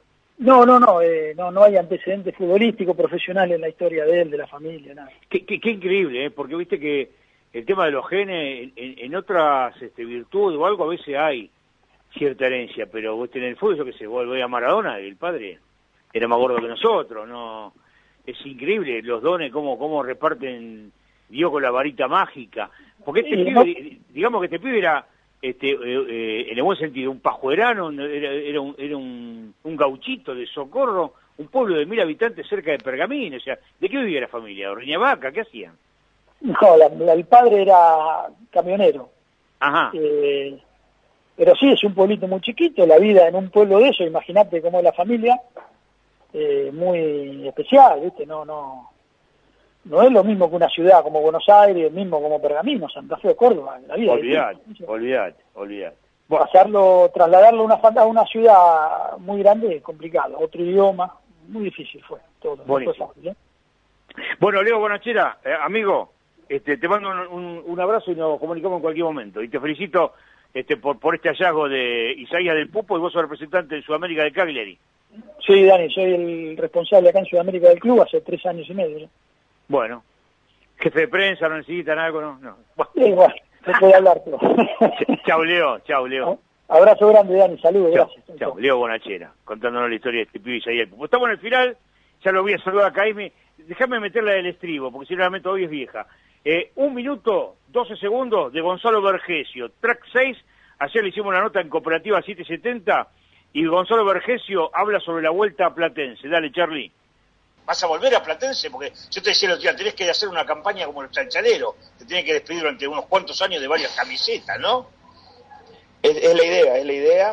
Y me gustaría, no, me gustaría, me gustaría en algún momento poder eh, pegar la vuelta. Depende un poco también de toda la situación de la familia, un montón de cosas, pero, pero sí, sí, siempre con esas ganas de, de poder volver y esperando el momento justo. Yo creo que, que estoy en un momento muy bueno de mi carrera y, me siento a pleno físicamente, que por suerte nunca he tenido lesiones obviamente cositas siempre, pero lesiones graves nunca, y bueno, eso es fundamental. Quiero saludar ahí a toda la gente platense porque además de, de que son como yo Calamar, eh, son gente amiga, gente que quiere el club, que quiere el bien del club y se nota que, que Platense ya es otro desde hace cuatro o cinco años, que mejoró notablemente el club y, y bueno, que lo llevan por el camino que la gente, que toda la gente quiere y, bueno, de hecho peleando el ascenso ahora, me escuché, no, no tenía esta información que diste de que se puede terminar, ojalá que, que se termine en la cancha como debe ser, ¿no? Muy bien, lo más importante de Gonzalo Vergesio, que luego hablaría al aire con Pablo Bianchini, el presidente de Platense, aunque Vergesio se enojó hasta ahí nomás porque no quería que se supiera, contó Pablo Bianchini de todas las cosas, de gestos económicos y de otro tipo que Vergesio y su familia vienen realizando en favor de Platense. Por eso que el predio, vestuario, hay un montón de cosas que llevan el nombre de Gonzalo Vergesio, porque Vergesio ha colaborado y sigue colaborando y mucho, pagando cuotas social adelantada y poniendo mucho dinero este, en beneficio de Platense, que es quien le dio la oportunidad de empezar en el fútbol. Bueno, metimos muchas notas, los saluda Eduardo Polaco Caimi en los estudios que nos va a suceder hasta las 7 de la tarde. ¿Qué hace Polaco? Qué jugador Casioli, ¿eh? Y toda esa banda. Qué jugador. ¿Qué hace, Dani? ¿Qué haces? ¿Todo Bien, bien? querido. Bien. Eh, ustedes, ustedes, los de este tiempo y de aquellos tiempos pretéritos, cuando arrancaba el ascenso por tres de manera artesanal, remando en dulce de leche repostero, sí. ahora también. Ustedes, no se, ustedes no se dan cuenta lo que significan. Ustedes no se dan cuenta a dónde llegan. Ustedes, tal vez, sí, seguramente porque les cuentan, les comentan, que se han metido en el corazón de tanta gente. Mirá, bate. ¿Qué haces, Julián? ¿Qué dice, Polaco? Yo te voy a contar algo. A ver. El ascenso por tres para mí es un refugio, un lugar que se quedó a vivir en mi corazón y en mi alma. A la pelota.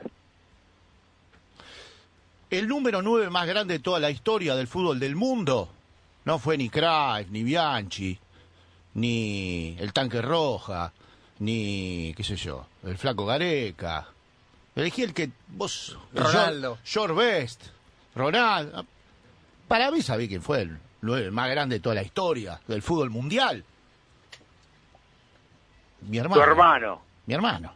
Claro, olvídate. Y vos sabés Olvidate. lo que era, vos sabés lo que era cuando uno, yendo a la cancha, acompañándolo como iba, pues yo le llevaba los botines y se los lustraba, ¿viste? A Claudio, a Claudio. A Claudio. Entonces yo le, le lustraba los botines porque yo sentía que iba con él, iba en sus hombros, ¿viste? Cuando saltaba cabellera, grandote nueve, yo saltaba con él. Y mi vehículo, para que se multiplique todas esas sensaciones, era el ascenso por tres.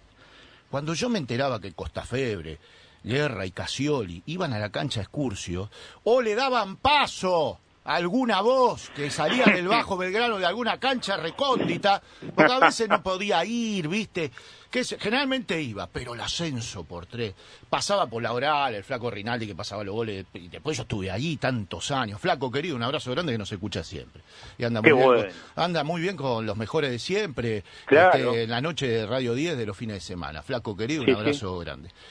Para mí el ascenso por tres. Vos sabés cuando jugaron Alem y excursionista un mano a mano en la definición en la cancha de Platense para ascender y lo transmitió Costa Febre. Vos no sabés lo que fue para mí eso. Estaban relatando por radio a mi hermano, boludo. El día que fueron a la cancha Excursio para relatar Excursio y Defensores Unidos de Zárate, Sí. un partido que yo no me olvido más, ¿sabés por qué? ¿Por qué? Porque ese día lo fracturaron a mi, a un querido hermano del alma como Chirola Umulet. Que, Ah, que se nos no. fue hace unos años, la concha de la lora, ese Qué cáncer de mierda. qué. Chirola se ve, está riendo allá, viste, gambeteando. Mi viejo decía Chirola Mulé que era como un diariero, porque ponía el brazo izquierdo de manera tal cuando encaraba que parecía que tenía los, los diarios bajo el brazo. Y mi viejo Claro. le decía, dale José, vende los diarios, le decía del costado, viste. Y José le, tiraba, sí, sí. le tiraba centro a mi hermano, viste. Curcio ganó 1 a 0 ese día, hizo un gol Claudio. Estaba peleando el campeonato con la Ferrere. Y Costa Febre, con Guerra y con Casioli, fueron a la cancha excursionista. Y yo estaba con un ojo mirando el partido y con el ojo a la, cabi- a la cabina diciendo, "Ah, yo quiero ser como ellos. Y mi viejo al lado, y mi vieja, todo, íbamos al barrio, medio Versalles iba a ver a Claudio, ¿viste? Se había transformado en hincha excursionista. ¿Qué te todo. parece? Y yo los miraba a los tres y decía, hijo de, pero estos tres, vos, yo quiero ser como ellos. Y así esto habrá pasado con infinidad de tipos.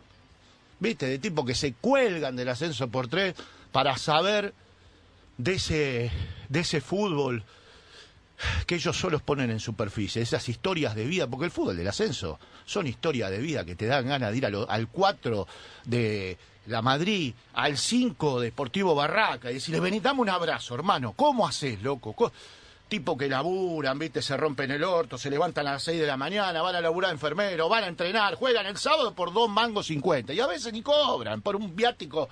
Pero el amor y la pasión puede más que todo eso. Y yo lo pude ver ahí, qué sé yo, con mi hermano, con Excursio, con unas historias. Y estos tipos me lo contaban por radio, el ascenso por tres. Por eso tenés que asumir el rol que te toca, Casioli, loco. Porque somos muchos los, los, los polacos, Caimi, que somos adoradores del ascenso por tres y que hoy nos emocionamos con tus historias, con toda esa banda hermosa que te acompaña ahora y desde siempre, lo que hiciste el otro día con reviviendo la, el- el- la final del Mundial 78. ¿Qué, qué me vas a matar? Me vas a matar de un infarto de la emoción, Casioli. Gracias, hermano. Yo, Gracias. yo te agradezco de corazón. Si no hablé en algún momento, primero porque te escuché y, y creo que tener la virtud de saber escuchar, que muchos no la tienen. Este, muy lindo tus palabras, muy generoso, muy generoso. Y me hiciste quebrar, la puta madre. me hiciste quebrar. y bueno. Este, eh, yo no sé, viste, no sé, de, de este polaco, cartucho, eh, Como quieras, hermano. si la, la muerte de mi hijo el año pasado, si cierta edad, si la cuarentena, si, si me caí que me rompí un brazo, bueno, ya 30 días es eso, la puta madre. Este, no sé, me, me, me aflojo. Yo te agradezco de corazón, te agradezco de corazón tus palabras, tu, yo no, no, no soy, la verdad, te digo una cosa, no soy tan consciente. No, no soy tan consciente. Mejor, ¿eh? Este, En una de esas pero- mejor. ¿Cómo? En una de esas mejor, ¿viste? ¿Qué te vas a andar No, pensando? yo en que sé, eso? no me, Vas. no, no me la creo. Igual por eso nos va como nos ha ido a vos y a mí, que somos unos grandes laburantes, pero que no estamos subidos a la soberbia de otros que, le- que les ha ido mejor. Pero te agradezco de corazón, ha estado muy muy generoso conmigo. Siempre voy a recordar cuando tu hermano este salió en el sorteo del Mundial del 94, en el 93 con Morales y García Blanco. Yo todavía no había empezado en Radio América, Sí. porque tu, tu hermano estaba jugando en Bélgica. Exactamente, claro, me acuerdo. Y Morales y Horacio lo llamaban. Primero una etapa en Rivadavia antes que se vayan a América. Y Claro. lo sacaban como corresponsal y él era el que informaba sobre la selección de Bélgica, porque estaba O jugando sea, en ¿quién Bélgica. carajo estaba en Bélgica? El único que sabía era tu hermano. Después, bueno, hoy en día está lleno de jugadores, pero... Sí. Este, de- creo que desde Zaporiti que jugó en los 70 hasta después de los 90 de tu hermano, hubo pocos argentinos por Bélgica. No, claro, y sí, después vinieron otros, por supuesto. Suárez, Suárez, no, Viglia, qué sé yo, unos cuantos, unos cuantos, Obvio. pero en ese momento, aparte Bélgica quedaba, ahora viste, a- estás a un clic de distancia, pero en aquel Obvio. momento quedaba todo tan lejos. Me, me- me costaba a mí, mirá que hacía goles, Claudio, hoy nos volvíamos locos con esas llamadas telefónicas, viste, hiciste, Claro. ¿cómo te fue?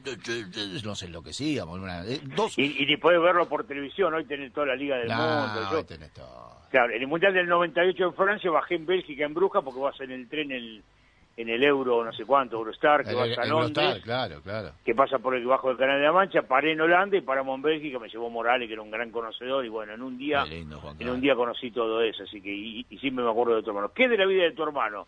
Antes que me despidas, te quiero preguntar. No, bien, bien, está con sus cosas, este, tratando de reinsertarse en el fútbol porque estuvo dirigiendo, bueno, esa es una historia extraordinaria.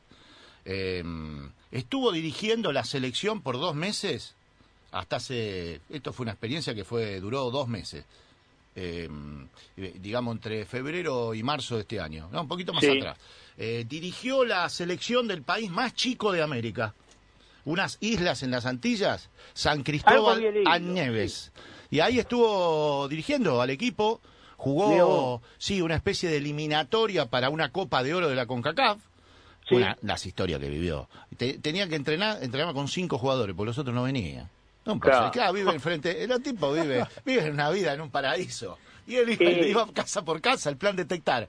Vamos a entrenar. Ah, profe, tranquilo. Lo que le costaba armar un equipo, ¿no? hacer un reducido, no podía. Y bueno, fue una experiencia distinta, diferente. Ahí estuvo dos meses. Ahora vamos a ver si en algún momento lo vuelven a convocar, porque ahora con esto de la pandemia capaz que juegan dentro de dos años esa selección. Pero eso fue lo último que hizo y queriendo este, volver, está dirigiendo country, viste, a, una- a un equipo de country, que hay mucho exjugador también en eso. Y bien, bien, Claudio. Este, bien. Vos, y siempre recordamos esos momentos, siempre recordamos esos momentos.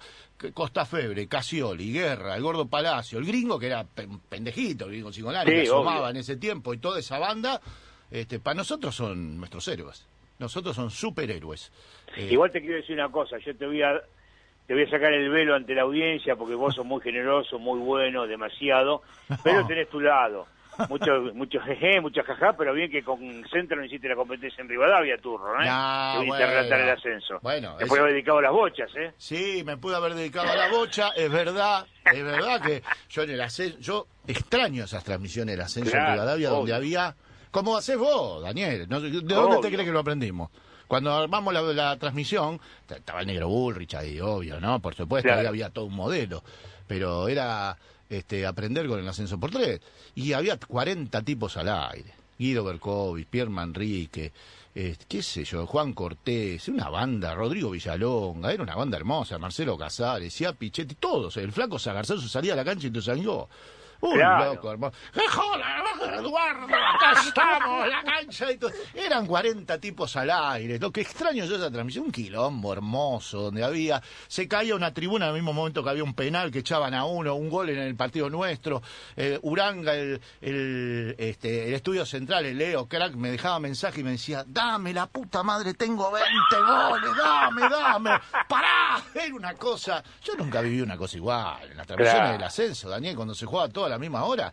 30 Obvio. tipos al aire había. 30 Imagínate la- las historias de cada uno de los que iban a las canchas también. Cada uno de Claro. los cronistas, cada uno de los que pasaba por cada cancha, las anécdotas que debe No, haber ahí. No, divina. Eh, aparte, no, nosotros agarramos una linda época, Daniel, esa donde estaban los Caruso Lombardi, los Sí. Beto Pascuti, los Garrafa Sánchez, los, este, qué sé yo, eh, pará, ¿qué más? El Tano Pacini. Era una cosa. Mario Marcelo. Mario Marcelo, sí, Gustavo Fabián. Gustavo Grondona. Te venían a jugador. buscar, sí, pero digo, eran tipos que te hacían solo la personajes, transmisión. los personajes, Los personajes, sí. vos entrabas al vestuario y se armaba cada quilombo. No había tiempo, porque decía, che, ya empieza la transmisión de primera, tenemos 20 minutos, nada más y se termina la transmisión, pero tenemos 40 quilombos en todas las canchas. Claro, no ¿Cómo entran, las no ponemos? No entran, ¿viste? Fascinante, Daniel, fascinante. ¿Qué, qué, qué año relataste? ¿Qué, qué, qué etapa fue de Rivadavia esa?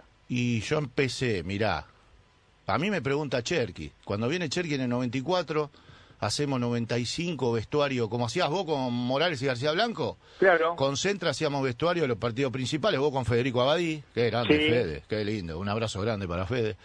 Hacíamos eh, Walter Saavedra y Julio Ricardo, y nosotros hacíamos vestuario. Terminó el 95 y, y Cherky me dijo, ¿qué, ¿qué querés hacer? Yo quiero relatar. Me dijo, bueno, se va el negro Bullrich, empezás en el ascenso.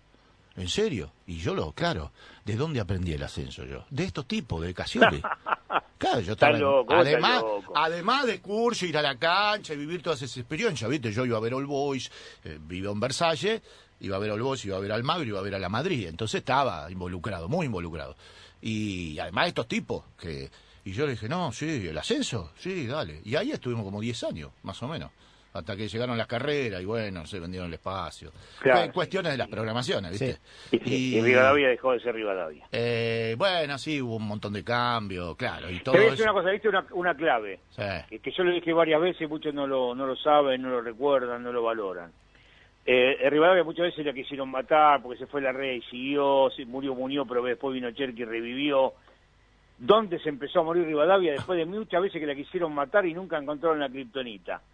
Cuando Rivadavia dejó de hacer el ascenso, ahí empezó a morir. Se notó mucho eso, sí. Sí. Sí, sí, Ahí yo. Ahí hubo, por supuesto, cuestiones que tienen que ver con lo comercial y Sí, demás. sí, sí, allá pero de bueno, con- ahí, ahí, perdiste el hábito. Ahí ya la gente ya era un día menos que te escuchaba. Sí, ¿Estás seguro? Decía yo, pero ¿están seguros la decisión que van a tomar? Más allá de, de mi... Para mí era un desgarro, ¿viste? Que me digan eso. Porque además el producto era genial, era, era una cosa... Y yo veía que del otro lado la repercusión que se tenía era por eso, porque no, no solo te escuchaban lo del ascenso, te escuchaban lo de Boca, lo de River, porque la transmisión era una cosa de loco, Daniel. Era, salía, viste, a veces se cortaba, tú, tú, tú, pero penal, gol, todo el mismo momento, viste, y para que ataca este, ataca defensor de Belgrano, centro, gol del Pepe San, viste, centro de Minadevino, ponele, ¿no? Por nombrarte un equipo, es un equipazo, igual Gaby Pereira, Aquino, este, un equipo, Cochas, San, uno de los mejores que yo vi, de toda la historia del ascenso, de todos esos tiempos del ascenso. Y mirá que son de defensores, yo soy de excursio, ¿eh? Y, Sí, sí, sí, sí. pero este sí era yo la adrenalina que se vivía en esas transmisiones yo después fue digamos un, un solo partido un montón de voces pero nunca se volvió a repetir aquello era un, No, un más, quilombo delicioso un quilombo Nunca más. delicioso delicioso Nunca más. Pero bueno, Bueno. de ahí venimos Casioli Eduardo, te, te agradezco, ha, sido muy gentil. Yo por mí me quedo hasta mañana, pero bueno, usted tiene muchas cosas para decir y ha sido muy generoso en este pase. Te agradezco a vos, Rodrigo Borque, este, a, a, a Gustavito Sima, a Germán Sosa, a, todo- a todos los muchachos. Y vuelvo a las 6 de la tarde, eh, que me enfrento con Giral sí. y con Cordo. Ah, prepárese, eh, porque Ah. somos filosos con el tema Escuchame, de la Abate, Liga. mándame la respuesta. Abate No, no, no, no, no. Aparte, aparte te voy a decir algo. Te voy a decir algo de Casioli, que yo siempre le admiré, le an- entre otras facetas, además de todo esto. Sí. El día, yo voy a hablar con Alberto Fernández. Eh, llamalo al presidente. Porque el día que termine su etapa cuando se termine, Claudio Moroni como ministro de Trabajo, yo lo propongo a Casioli. El tipo que genera más laburo en la historia de la radiofonía argentina. Yo no sé cómo hace para generar laburo. Yo siempre tuve admiración por esos tipos, ¿viste? Que crean, generan todo el tiempo. Yo creo, como dijo el general Perón, que gobernar es crear trabajo. Ese es mi apotegma de vida. Y Casioli tiene que ser ministro de Trabajo en algún momento. Te agradezco, gracias. Decirle a Alberto que asumo, no, no hay problema. Con Alberto sí. Bueno, este, eh, Polaco, te, te agradezco de corazón. Te mando un abrazo. eh, eh, Gracias, gracias Lugo. al Tano Azaro, a Sergio Zarratea, a linda va. Chao, chao. Saludos. que fueron mis compañeros y que se, que- se quedaron escuchando este, los elogios injustificados de... Totalmente Eduardo injustificado, pero bueno. Así- Gracias, Eduardo, por todo. Vuelvo en un rato y lo, lo sigo escuchando. Gracias, ¿eh? Dale, chabón. Un abrazo. Chao. Gracias, Chao. gracias por tanto, Dani.